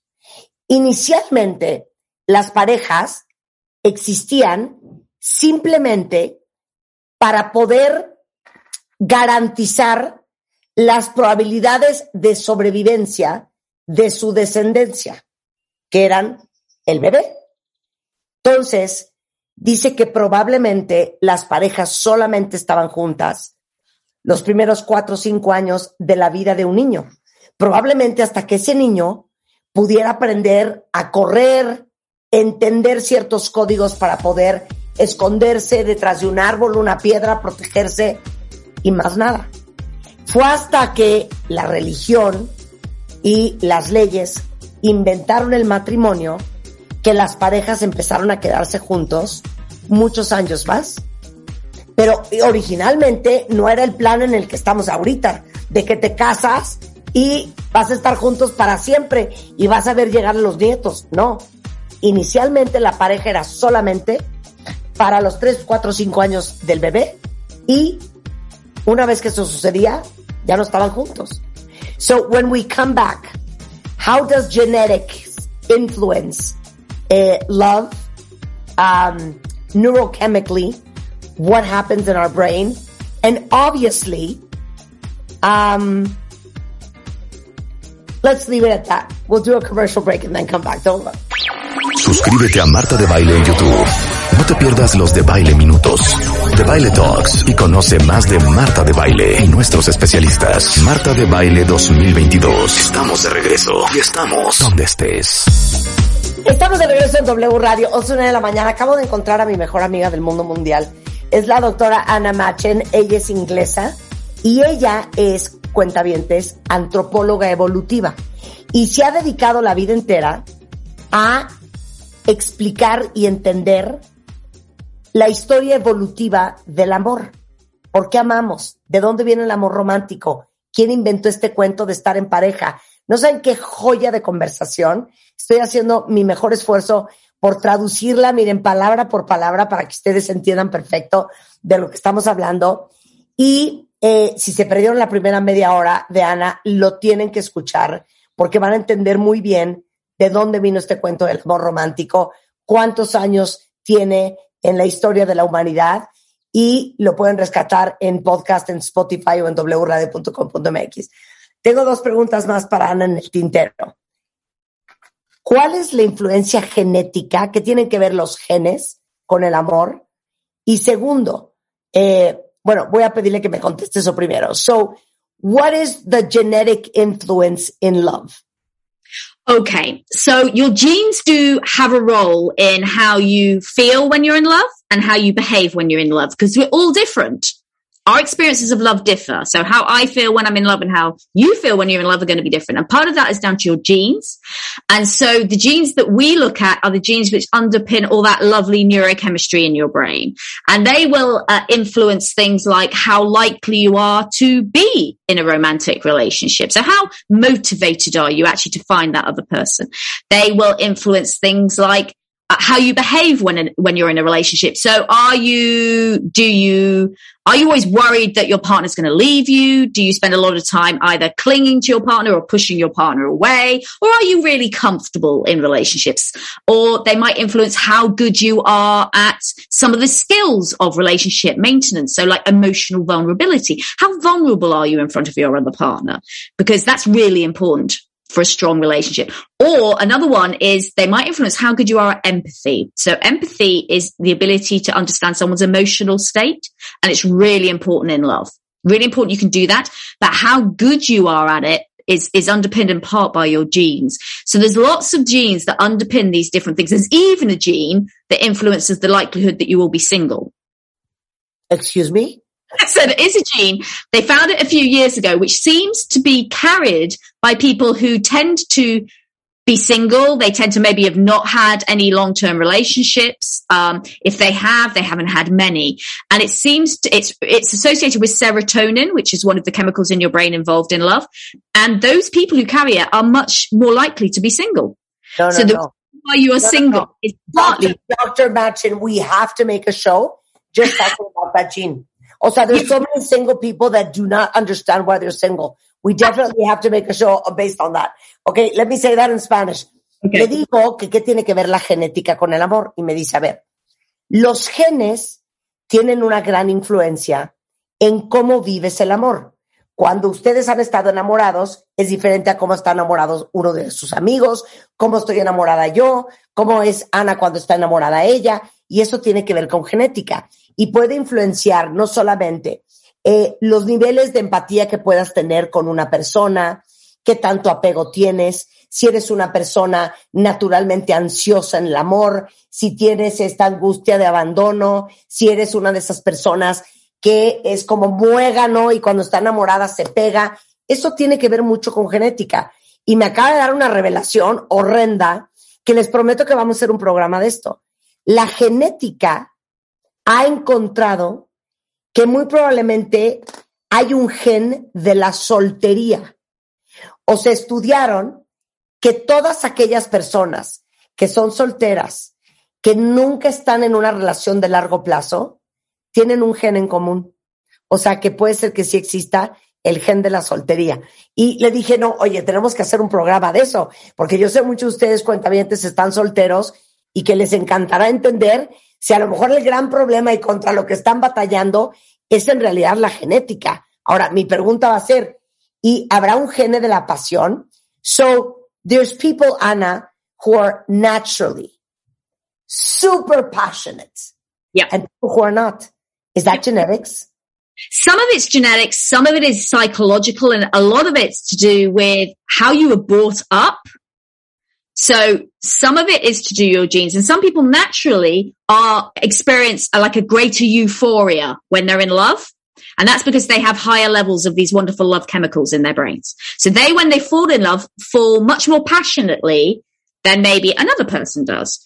But also how you were brought up and particularly how you were cared for when you were a tiny child and the relationships you saw then also influence how you uh, behave in your relationships, how you experience relationships when you're older. It's like the relationship you have with your parents or with your carer when you're little kind of molds your brain so that you behave in a certain way when you're in a relationship. So, for example, if you were brought up in a really loving relationship and your needs were met and you felt safe and secure, then you are much more likely to have really good, healthy relationships when you're older. But if you were brought up, maybe you were, unfortunately, it wasn't very loving or you were neglected, then unfortunately, people who are brought up in that way, that changes their brains to a certain extent. And that means they find it much, much harder to deal with love and relationships when they're older. Claro. Le digo que si existe el gen de la pasión, porque hay gente súper apasionada y gente que es menos clavada. Y me dice, bueno, eso tiene que ver con genética, pero también tiene que ver con eh, pues tu personalidad, tu temperamento y la forma en que creciste. Me dice, muy probablemente si tú creciste en una familia amorosa, adorada, este, en donde fuiste amado, protegido, en donde tuviste buenos ejemplos, increíblemente, eso no solamente es un aprendizaje psicológico, sino que moldea tu cerebro y las probabilidades de que tengas buenas relaciones cuando crezcas son mucho más grandes. Eh, no así si creciste en una casa en donde te faltó cariño, en donde no te hacían caso, en donde los adultos que te rodeaban no estaban emocionalmente disponibles, pues obviamente eh, tu cerebro estará moldeado de otra manera y por eso hay que ir a terapia, cuenta bien. Now, during the commercial break, I said I was going to ask you a question and I just forgot again. Jesus, Mother Mary, what question was that? It was why romantic love so addictive? Ah, yeah, exactly. God, I love your memory. Okay. ¿Por qué el amor romántico es tan adictivo? Let me explain this in Spanish. ¿Por qué hay personas que se quedan clavadas para toda la vida en las mariposas? De hecho, yo tengo amigos que me dicen, no, yo salgo seis meses con una chava. Y cuando ya se me pasa el, bye, next. Entonces hay gente que es adicta a esa emoción. Y todos los que estamos casados sabemos que en el año 7, 11 o 20 no sientes lo que sentías en el mes 1. Entonces, what I said in Spanish is, I have friends who are truly addicted to those butterflies and those neurochemicals.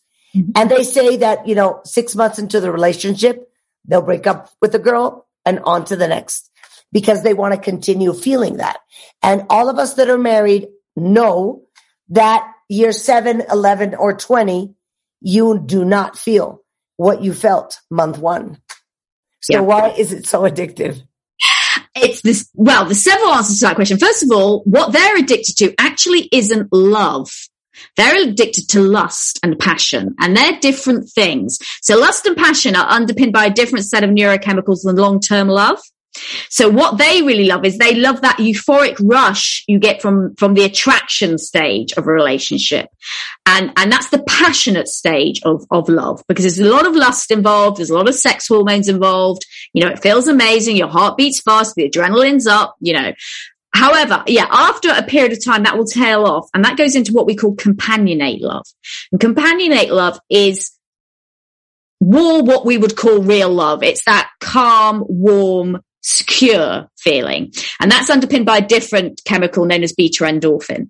So what they're actually addicted to is lust and passion and ex- and the excitement and the adrenaline of the of like the first stages of the attraction of somebody um, and maybe they struggle a bit when that kind of tails off and you get yeah. more into companionate love but but, but when we, we've talked about the chemistry of breakups um, mm. when you break up with somebody Mm. It, it almost feels like when you stop smoking or stop drinking alcohol or stop doing drugs. Yeah. It, doesn't the same thing happen chemically in the body? Yeah. So particularly long-term love is underpinned by beta endorphin, which is an opiate. It's heroin. What, what is it called? Beta endorphin. Beta endorphin. Okay. That underpins long-term love. And that's an opiate. So it's the same as morphine or heroin. It's addictive and it's released when you're in a long-term relationship and you're interacting with the person. So if they, yeah, let's say they break up with you, you go from existing at quite a high level of opiate in your bloodstream to nothing. So it's like somebody, it's like a heroin addict, someone going, right, you're not taking heroin anymore. So you completely crash. You crash in your body because your body is used to dealing with all this lovely chemistry. So your body's something like actually in physical pain because you're withdrawing. Yeah. And psychologically, you're withdrawing from this, from this wonderful feeling because we know beta endorphin underpins things like our pain system. It underpins our good mental and physical health. So if you take it away, you feel awful. And that's yeah. why you feel awful after a breakup. You're, and unfortunately, some people have a gene which makes breaking up much, much more painful. Poor thing, they do. Oh my God, es que le digo que porque es tan adictivo, ¿no? Entonces me dice, ve, la gente que dice que está adicta al amor, no está adicta al amor, a lo que está adicto es esa fase de pasión, de lujuria, de sexo, que produce toda esta serie de neuroquímicos que tiene que ver con la dopamina, con la serotonina, con la noradrenalina. Eh, obviamente están eh, a todo lo que da, el corazón te palpita, traes un rush impresionante y eso es muy diferente al amor maduro o al amor verdadero que tiene que ver más con las beta endorfinas y que realmente a diferencia de la pasión y la lujuria y el sexo y la adrenalina, el amor real es más un sentimiento de calorcito, de seguridad, de paz y las beta endorfinas, que son las que, digamos, influencian o influencian el amor maduro o real, son, un, son muy parecidas a cómo funciona eh, los opioides o la morfina en el cuerpo. Entonces te dan esta sensación placentera de paz. Ahora, le digo yo, cuando hemos hablado de la neuroquímica de la ruptura, ¿por qué te sientes que te vas a morir cuando truenas con el fulano o la fulana? Eh, tal cual se siente de mal alguien que está en un proceso de desintoxicación de heroína, alcohol, cocaína, cigarro, mota, lo que me digan. Y me dice, claro, lo que pasa es que imagínate tú que estas beta endorfinas y todos estos neuroquímicos te hacen sentir tranquilidad, placer, emoción y bienestar. Si tú ahorita le quitas a un heroinómano la heroína, se va a sentir fatal porque ya no tiene esas betas endorfinas, estas betas endorfinas y más, obviamente, el impacto psicológico que tiene. Entonces, esto, eh, en cuestión de salud física, claro que sientes que te vas a morir y te sientes fatal y es real que físicamente te está pasando. Y aparte nos dijo otra noticia y obviamente voy a hacer un programa con ella, que si existe gente que tiene un gen en donde las rupturas le son todavía más dolorosas que a cualquier otra persona. Déjenme decirles que Ana tiene un libro que todavía no lo han escrito en español, pero se llama Why We Love, The New Science Behind Our Closest Relationships. Em, les pongo ahorita en Twitter la portada del libro para que lo vean, pero es una joya y por supuesto tendremos a Ana de regreso para hablar del gen de la soltería y el gen de estar devastado cuando cortas. So, my dear new friend, we have to do part two and three. Okay. Single gene Mhm. and the devastated breakup gene. Yeah. Okay, we can do that. And you need to have that, that book published in Spanish. I will work at it. We will make it happen. For sure. Eh, si quieren seguir a la doctora Anna Machen, eh, antropóloga evolutiva, es anamachen.com. En Twitter es dr-a machen. I send you a big kiss. Thank you so much for being on the show. Thank you for having me. See you soon. Yeah, bye. Bye. Qué cosa más espectacular. Les digo una cosa, cuentavientes. Yo no sé si a ustedes les pasa lo mismo que a mí. Díganmelo en Twitter.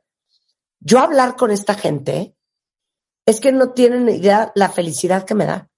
O sea, todo lo que podemos aprender en este programa, Rebeca, yo siento que tú no aquilatas. Estás loca, ¿cómo crees que no? Por supuesto. No sé Por supuesto que sí. Brillante, brillante, brillante con todo lo que dijo. Que es una gran explicadora. Exacto. Y para eso los traemos, para que la gente también aprenda y vea que en el mundo hay una serie de expertos que ni nos imaginamos todo lo que podemos aprender de ellos. Esto es padrísimo, ¿no? Y yo creo, cuentavientes, que ese fue un gran aprendizaje de la pandemia. Antes de repente esperábamos a que llegara el especialista a México para entrevistarlo.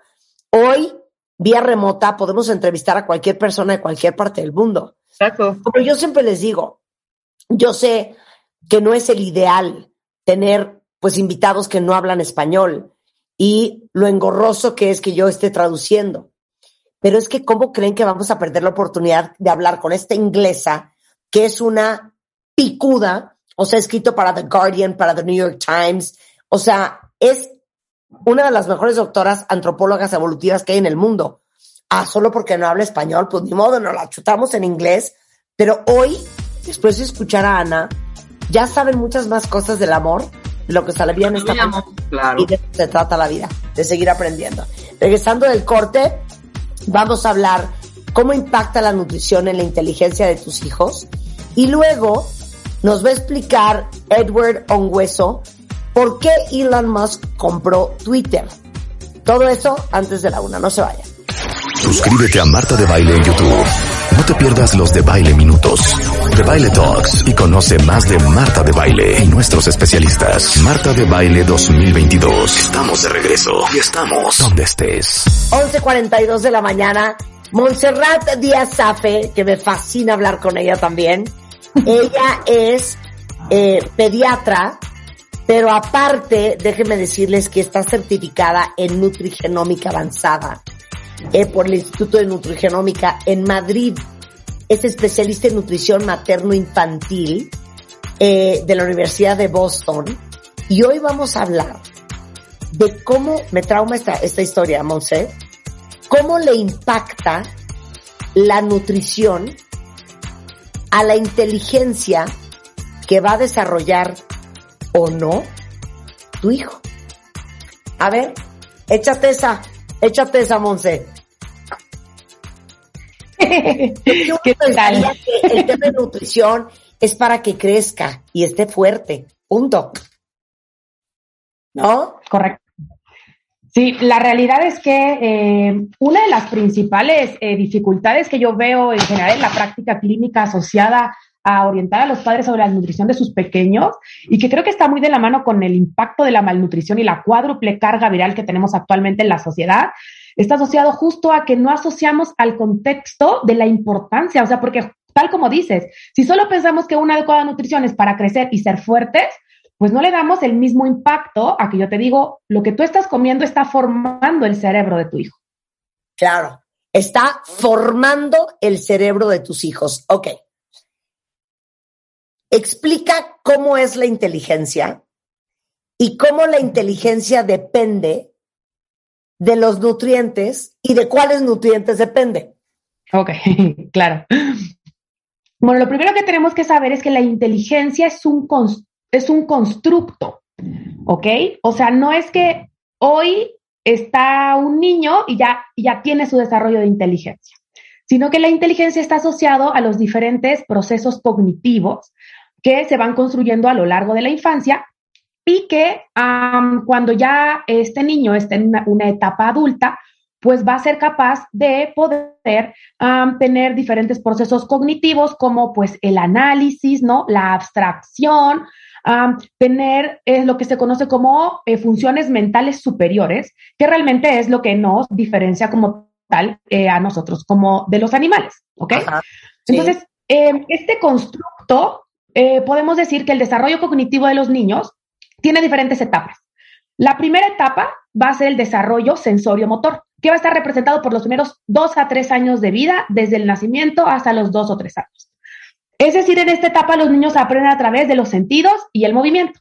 Después de eso va a venir una siguiente etapa en la cual los niños van a hacer una transición a un tipo de aprendizaje que se llama preoperacional, que se va a caracterizar porque el niño ya ubica la permanencia de los objetos. Por eso es que justamente es cuando los niños aprenden a hablar y eh, eh, amplían muchísimo su lenguaje porque ya no solamente el objeto tiene que em, eh, estar ahí, sino que él ya, ya ubica que aunque esté escondido, pues sigue existiendo la pelotita. Eso es un marcador muy importante y de la mano de la formación del pensamiento mágico. Entonces, em, comentamos que el desarrollo cerebral comienza en el embarazo. Y en este proceso debemos saber que en esta primera etapa, hablándolo así, se forman los primeros em, celulitas que van a dar origen al cerebro del bebé. ¿Ok? Para poder entenderlo un poquito, nos vamos a imaginar que estas celulitas son como semillitas, ¿no? Es decir, eh, durante la programación eh, genética existe algo que se conoce como el calendario genético, en el cual va a lanzar unas pequeñas semillitas para decir, bueno, le toca eh, construirse al área de la audición, le, toca construirse el área visual, el área de la memoria, el área del pensamiento motor.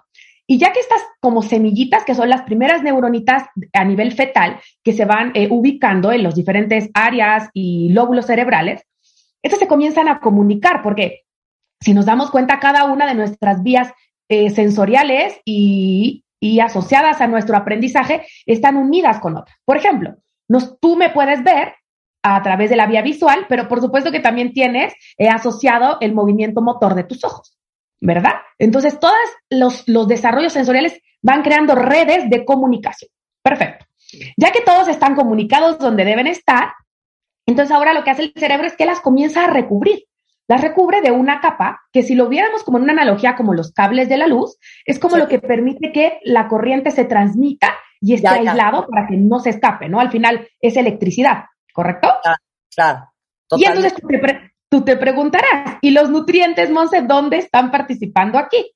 Bueno, pues lo que tenemos que saber es que cada una de estas estructuras que se están construyendo están constituidas de nutrientes. Es decir, de proteínas, de carbohidratos, la glucosa es la principal energía para el desarrollo cerebral y por supuesto participan ocho nutrientes que a, lo largo de diferentes estudios se han considerado como claves, que van a ser el hierro, el zinc, el yodo, el ácido fólico, la colina, la vitamina D, los carotenoides como la luteína y la zeaxantina y, la y los omega 3, que son los ácidos grasos esenciales. Entonces, estos nutrientes, haz de cuenta que si tú esta membrana que se recubre de grasa le hicieras zoom, la encontrarías llena de estos nutrientes en proporciones específicas, ¿vale? Ahora, si alguno de estos nutrientes comienza a ser deficiente, pues el cerebro no se va a desarrollar de forma correcta porque no va a tener los, los materiales para su construcción. ¿Ok? Ok. Y esto es en la primera parte, que es la neurogénesis, que es lo que se va a llevar a cabo durante el embarazo. Evidentemente, cuando el bebé nace, comienzan a integrarse otros pilares esenciales para esta construcción del desarrollo cerebral. Uno de estos pilares, por supuesto, que es el desarrollo sensorial, que es como los sentidos comienzan a tener estímulos a través del ambiente. Sí. Por supuesto que también vamos a tener las experiencias, estas experiencias que le permiten al, al bebé y luego un niño poder tener contacto con el medio externo.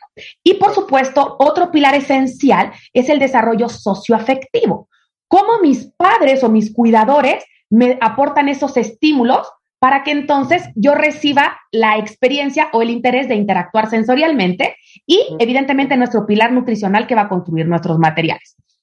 Vamos a entender Vamos a desglosar esto un poco en un ejemplo. A ver. Vamos a poner el ejemplo de un bebé que tiene seis meses y entonces está sentadito. Entonces, esta postura va a ser mantenida por, por todo su desarrollo motor, el desarrollo sensorial propioceptivo, que va a permitir que él sea capaz de ubicar dónde está su cuerpo, el sistema vestibular, que permita mantener el equilibrio, y entonces su, su mamá le va a sonreír y le va a mover una sonaja. Evidentemente aquí se activa toda esta parte de la vía visual, ¿no? La interacción, el sonido incluso del movimiento que le hace la mamá, esta experiencia emocional que le está haciendo su cuidador con este estímulo y el niño reacciona a tomar la sonaja, que es como tal la experiencia. ¿Cómo el niño fue capaz de identificar dónde estaba su mano, mover la mano, tomar la sonaja, hacer una prensión fina, una motricidad gruesa de su mano? Todo eso es gracias a la mielinización que es cómo estas neuronas se fueron recubriendo de esta capa de grasa rica en nutrientes para que el niño pueda recibir la información del exterior, llevarla al interior y emitir una respuesta. Ya. Muy bien. Ok, ahora, nada más dime una cosa. Sí. ¿Qué es lo que a ti te trauma que los niños no coman porque entiendes el impacto que eso tiene en la inteligencia?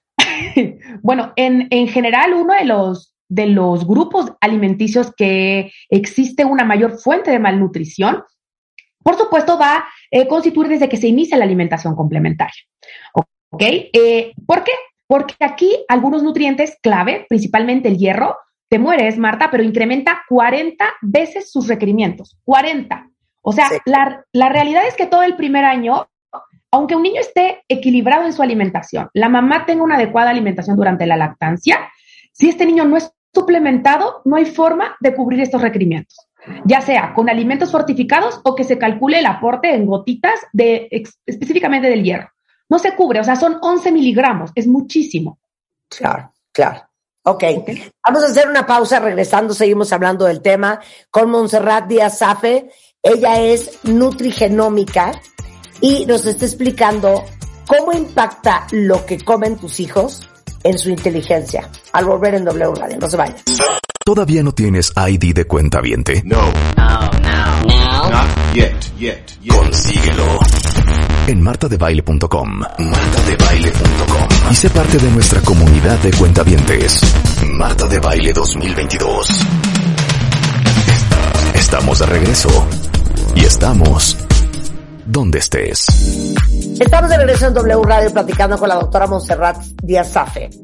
Ella es, es especialista en nutrigenómica y está explicando de cómo impacta la nutrición en la inteligencia de tu hijo. Entonces, a ver, continúa con la explicación. Claro, con gusto.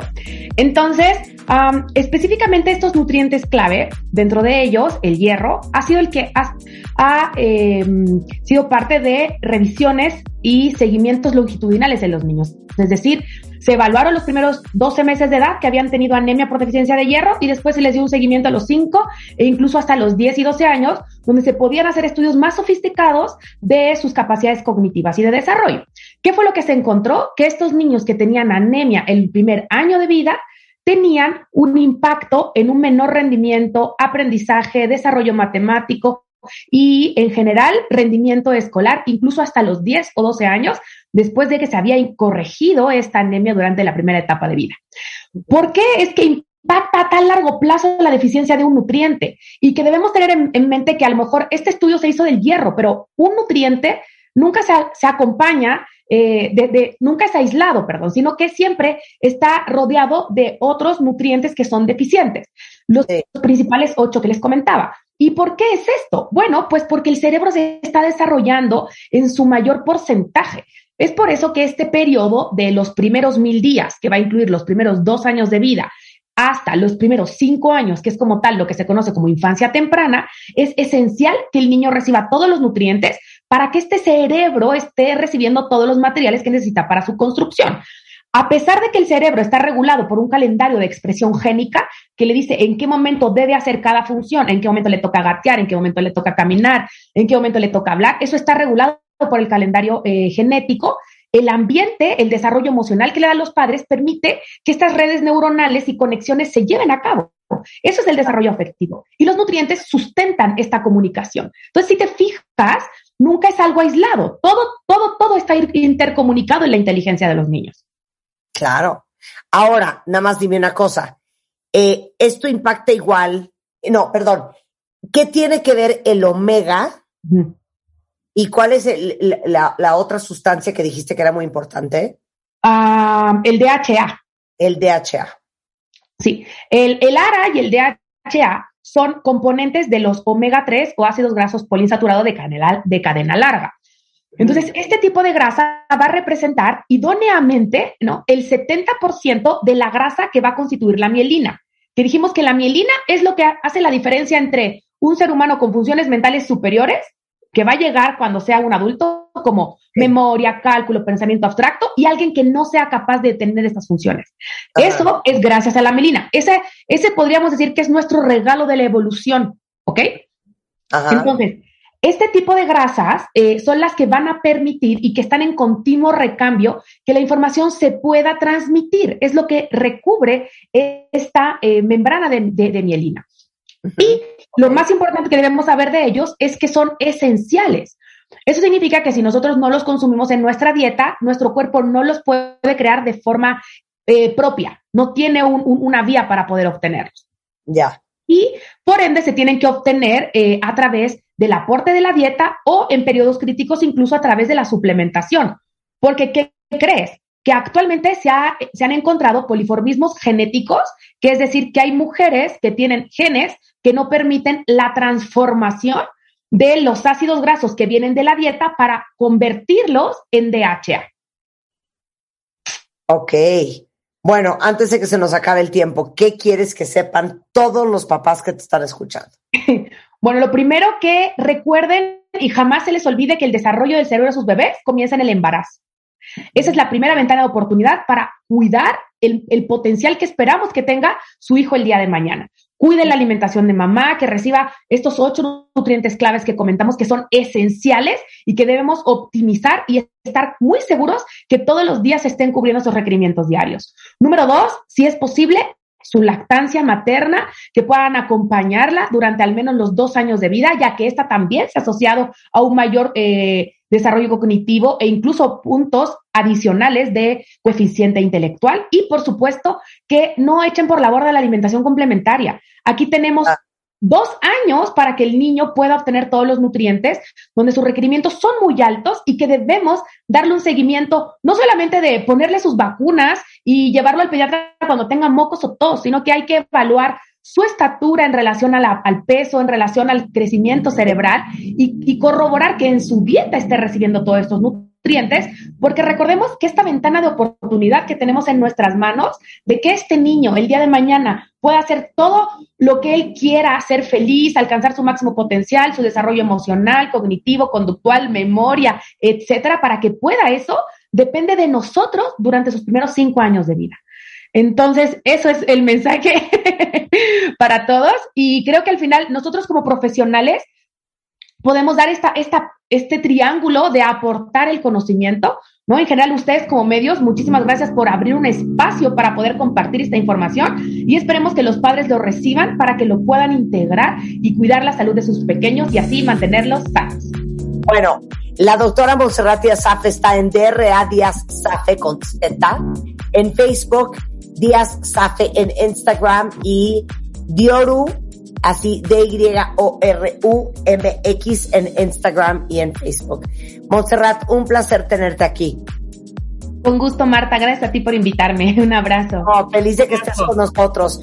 Oigan, cuentavientes, un par de cositas antes de que hablemos con nuestro siguiente invitado y les va a encantar el chisme, la explicación. Eh, que nos va a dar sobre por qué Elon Musk compró Twitter. Pero ya les había hablado de la serie que estoy viendo, que estoy obsesionada, que es The First Lady, que está en Paramount Plus, que cuenta la parte íntima de tres de las primeras damas de Estados Unidos que cambiaron la historia. El episodio 3 salió este lunes, cuentavientes, me urge comentarlo, ¿lo vieron? Ya saben que la serie va contando en paralelo cómo vivieron diferentes cosas estas tres poderosas mujeres, Michelle Obama, Betty Ford, Eleanor Roosevelt. Y el lunes nos clavamos en las historias de amor, que cómo conocieron a sus maridos, futuros presidentes, cómo fue el noviazgo, cómo fue la boda. Y te hace pensar no solamente cómo era la época que cada una vivió, o sea, el contraste entre principios del siglo XX cuando estaba Eleanor y la obligan a regresarse de estudiar en Europa para ir al baile de debutantes, o después de la Segunda Guerra Mundial, que fue cuando Betty Ford está luchando por tener una carrera y no le dan un puesto por ser mujer, hasta eh, Michelle Obama, eh, que no sé si sabían, pero fue la jefa de Barack Obama. O sea, Barack era, ¿cómo se dice esto? Cuando haces, era su becario. Tu discípulo. Bueno, les voy a spoilear más, pero no la dejen de ver. Se llama The First Lady. Está en Paramount Plus. Y ahorita pueden aprovechar que sus primeros siete días son gratis. Pueden ver la serie infernal. Para todos ustedes que envían cosas por paquetería, pero les da miedo infernal que lo que les manden eh, o lo que manden llegue en pésimas condiciones, ustedes saben que hacer envíos implica tener una super paquetería que cuide la logística, pero todo, sobre todo que se preocupe porque las cosas que estás enviando, híjole, lleguen bien. Déjenme decirles que si hacen sus envíos nacionales directamente en alguno de los más de 500 centros de envío que tiene FedEx a nivel nacional, su personal 100% capacitado nos puede enseñar a empacar y proteger sus productos con un super material para que no les pase nada en el camino. Lo mejor de todo es que si hacen sus envíos nacionales desde alguna de sus ubicaciones, tienen el 15% de descuento y esto implica que del primero al 31 de mayo entren a fedex.com y chequen toda esta información de estos descuentos de FedEx ahorita. Este mes, en Revista MOA, tener o no tener hijos. He ahí el dilema. ¿Por qué las nuevas generaciones la están pensando y cómo saber si realmente es para ti? Además, te decimos cómo lograr ser a morning person para alcanzar el éxito y las claves para hacer un detox digital y mejorar tu vida. MOA Mayo, una edición para evaluar, decidir y avanzar. Una revista de Marta de Baile. Ya saben el escándalo que hubo ¿Qué tal? de Elon Musk, que tiene fama de millonario excéntrico, fundador de Tesla, de SpaceX y, hijo, usuario activo de Twitter que posteaba unos horrores que qué barbaridad, compró Twitter.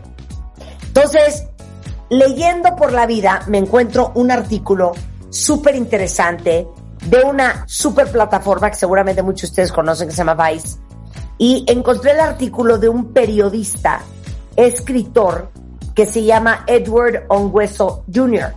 Y entonces me encantó cómo dio esta explicación de por qué Elon Musk compró Twitter. Esto, le dirían mis hijas, se llama pop culture y es, es el tema de que hay que saber un poquito de todo. Entonces, Edward nos va a explicar exactamente cuál es el cuento detrás de la compra de Elon Musk eh, de Twitter por, creo que son 53 billones de dólares. Ahorita que nos diga eh, Edward. Edward, my friend, how are you? Good. How are you doing? I am so happy you're here. I'm so excited. So I read your article and I said, absolutely he has to come on the show to explain to the whole country why did Elon Musk buy Twitter. So you gotta, you gotta be a great storyteller and tell everybody the story. Yeah. Uh, do you want me to start with Elon Musk and why he might have bought it or why he wanted to buy it? Absolutely, absolutely, absolutely. Yeah. So I think, you know, there were a lot of competing narratives uh, that I think are worth thinking through, right? Yeah. You know, there was the belief that Elon Musk bought Twitter because he cares about free speech. Uh, you know, he had tweeted about free speech, Yeah. tweeted that Twitter was um, a public square, a town square where everybody used it. Um, and so it was important to protect. But if you look at his actions, right, this is not an individual who cares about free speech. And also Twitter's not the sort of platform uh, that he thinks it is, right? Elon Musk himself is someone who regularly censors and tried to crush or destroy whistleblowers. He's someone that's tried to hire private investigators to smear people that disagreed with him in public. This is someone who has fired workers for reporting harassment, for reporting racism in their workplace. Uh, this is someone who is not really interested in what other people have to say, um, unless it is something he can Yeah, he use to admit. Yeah, exactly. You know, he's a salesman at the end of the day. Yeah. Um, so then what are some other explanations for it? Uh, other explanations are that maybe he thinks he can make a lot of money from it. And that's a possibility that we can put to the side, uh, as well. Um, another explanation and the one that I, uh, you know, tend to land on is that Twitter is important to Elon Musk and his business, right? Twitter is where a lot of his fans live. Twitter is the way that he communicates with a lot of his fans. Um, his fans are some of the reasons why his companies have grown, uh, you know, in, in to an incredible amount of value and valence in the culture, right? Um, Tesla, for example, is valued at $1 trillion, um, larger than the next 10 uh, car automobile uh, manufacturers combined, even though it doesn't have a production capacity that outstrips them at that level, right? One reason why it's so inflated is because of the fanatic worship of Elon Musk and their ability to push up the stock and insist that anything and everything he touches is gold.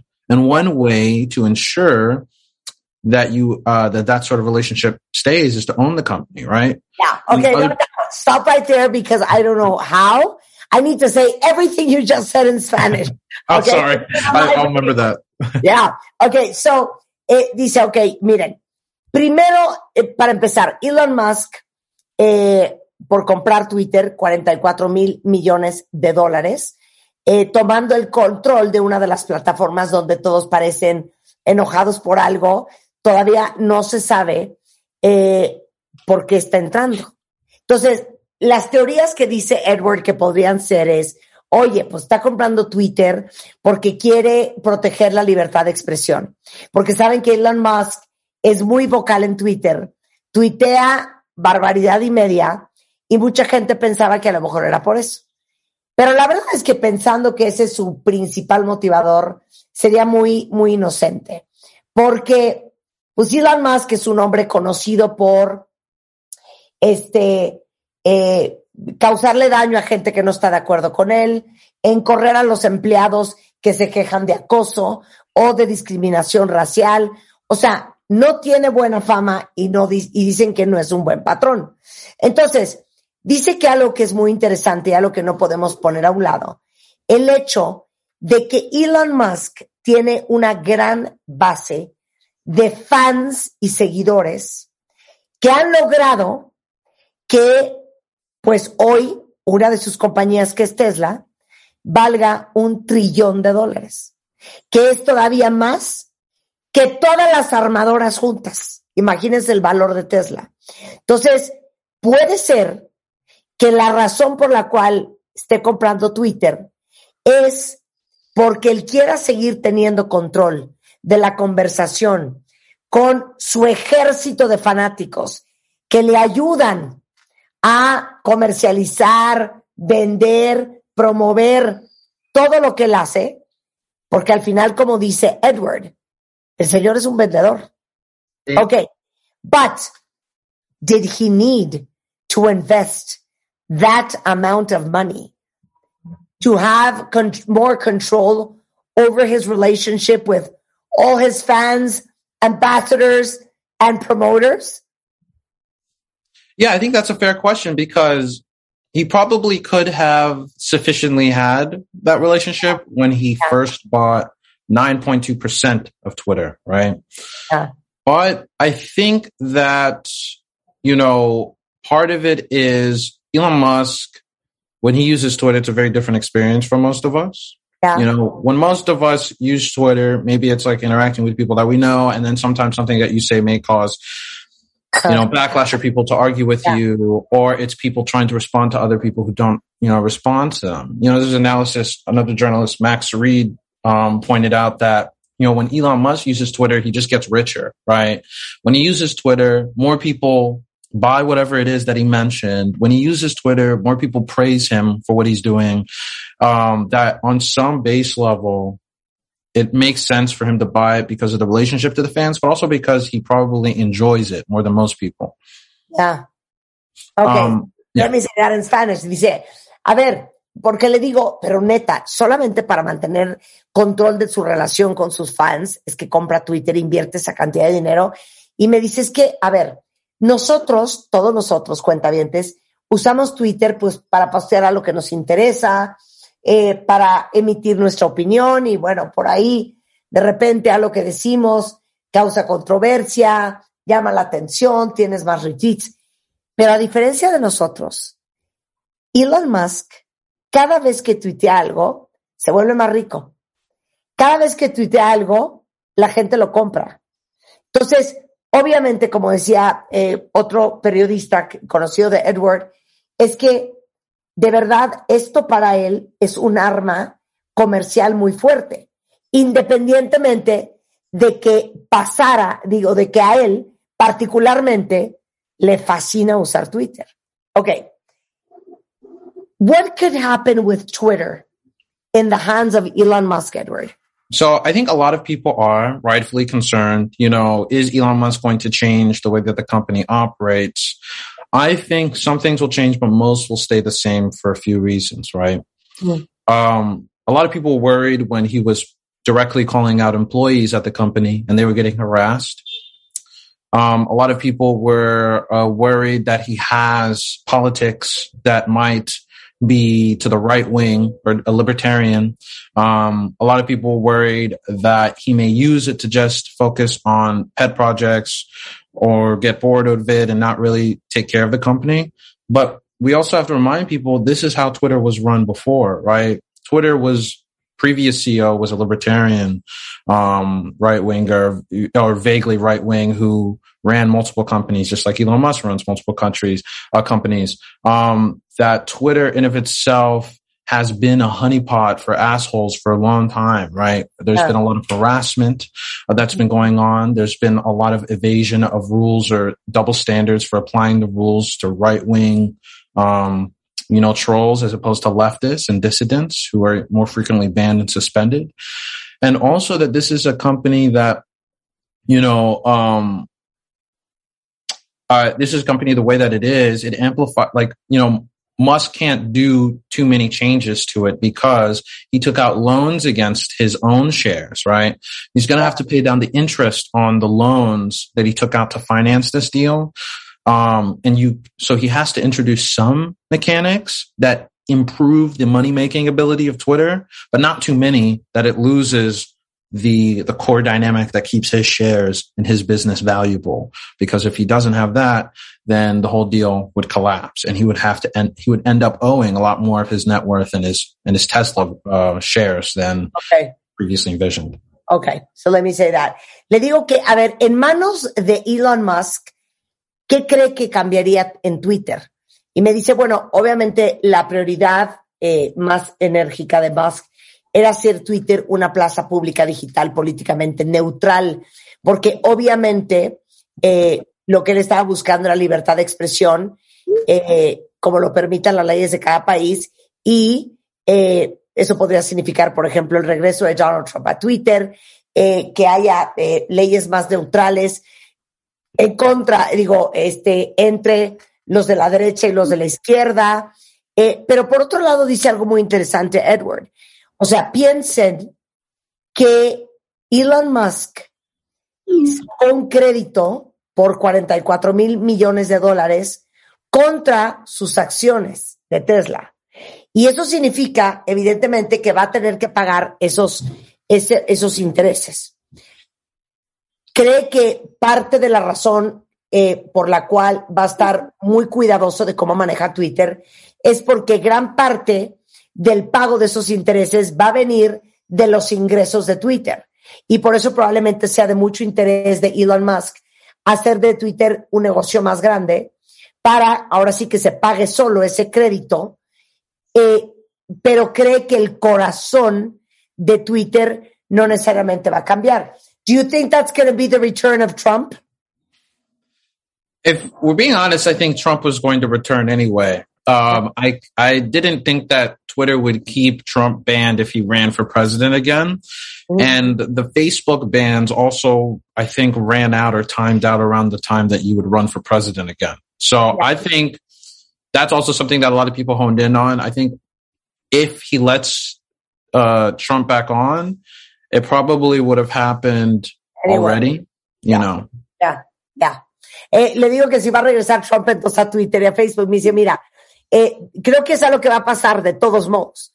Y si Trump vuelve a correr para la presidencia de Estados Unidos, justamente eh, cuando empieza la campaña es justamente cuando se vence el veto que tiene Trump en Facebook y eh, un poco similar será lo que pasa en Twitter. Entonces, pues cree que va a pasar de todos modos. Elon Musk o no Elon Musk. You know, many people admire profoundly Elon Musk for everything he has achieved. But I think that as you just told us, few people know what's behind the way Elon Musk operates. Yeah, you know, I mean, one of the crown jewels of Elon Musk's fandom is the Tesla, uh, is the Tesla company, specifically the Fremont factory and the idea that he's creating electric vehicles that will rid us of fossil fuels and help save the planet. The Fremont factory is by the accounts of the thousands of black workers who are suing California right now, the most racist place that they've ever worked at um, where it was called the plantation, where white um, over, uh, white managers uh, separated and segregated workers based on race, made black workers do the most menial and degrading work, even when they didn't, denied them promotions, called them racist slurs, uh, drew pictures of nooses and other racist imagery around the warehouse. And this is the factory that is supposed to be the site where the future of the world is being born, right? Um, this is a pattern that we see everywhere in Elon Musk's empire, um, where the there's a very shiny thing that he proposes, and people ignore that a lot of it is vaporware. Another example, what, at what cost, exactly. Yeah, exactly. You know that you know with Neuralink is another example where um, everyone is or a lot of his fans are excited about the possibility of connecting to digital devices with your mind, ignoring that one in the tests that have done so, been done so far, they've killed almost every single animal that's been used, and uh, two that there has, seems to be no consideration about let's say this technology is possible, what the implications would be on other people hacking it, interfacing into it, um, any sort of privacy concerns that could emerge if your data was being used or if insights into your mind could be gained. All of it is the focus on the glitz and the sci-fi, not the reality and the misery. Claro, let me say that. Le digo que, o sea, Elon Musk tiene un chorro de fans porque la verdad es que ha logrado cosas extraordinarias, ¿no? Eh, pero poca gente, como nos lo acaba de contar Edward, conoce lo que hay detrás de eso. Y me dice, bueno, sea, obviamente la marca Tesla suena como algo muy sensacional, ¿no?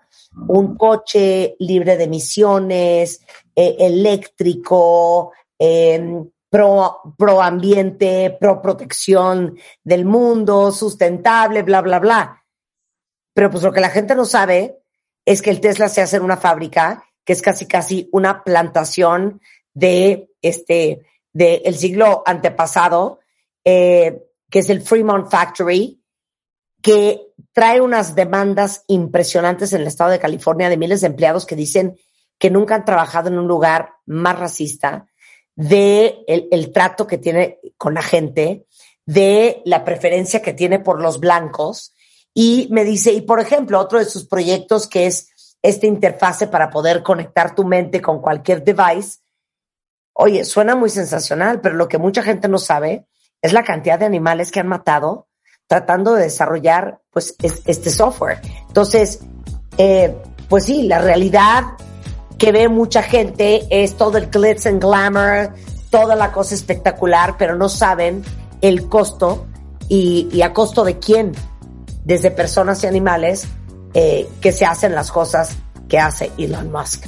Edward, it was such a pleasure to have you on the show. Thank you so much. Great Thank talking you to you. me. And Yeah. thank you for making us more knowledgeable. Don't go, it. don't go, don't go. Es arroba Big Black eh, Jacobin. Big Black Jacobin. Eh, ahorita se los pongo en Twitter. Si quieren seguir a Edward Ongüeso Jr., periodista y escritor en Vice. Oigan, para todas las que están clarísimas del síndrome premenstrual, que suena como algo extraño, pero que padecemos 8 de cada 10 mujeres, son ese grupo de molestias que se presentan justamente antes del periodo menstrual. Las más comunes son los cólicos, la retención de líquidos, el dolor de cabeza. Y ahora sí que quién no ha padecido al menos uno de estos síntomas. Para esos días, para que pasen como si no pasara nada, Analgen Fem les ayuda a aliviar el síndrome premenstrual porque tiene una triple acción. Te alivia el dolor, te ayuda con la inflamación y la retención de líquidos. Entonces acuérdense que desde los primeros síntomas y durante su periodo menstrual, Analgen Fem te acompaña para que esos días pasen como si nada. Oigan, nos vamos. Estamos de regreso mañana en punta a las 10. Pásenla bien y hasta la próxima. Bye. Escuchas a Marta de Baile por W Radio. Síguenos en Facebook, Marta de Baile. Y en Twitter, arroba Marta de Baile, Marta de Baile 2022. Estamos de regreso. Y estamos... Donde estés.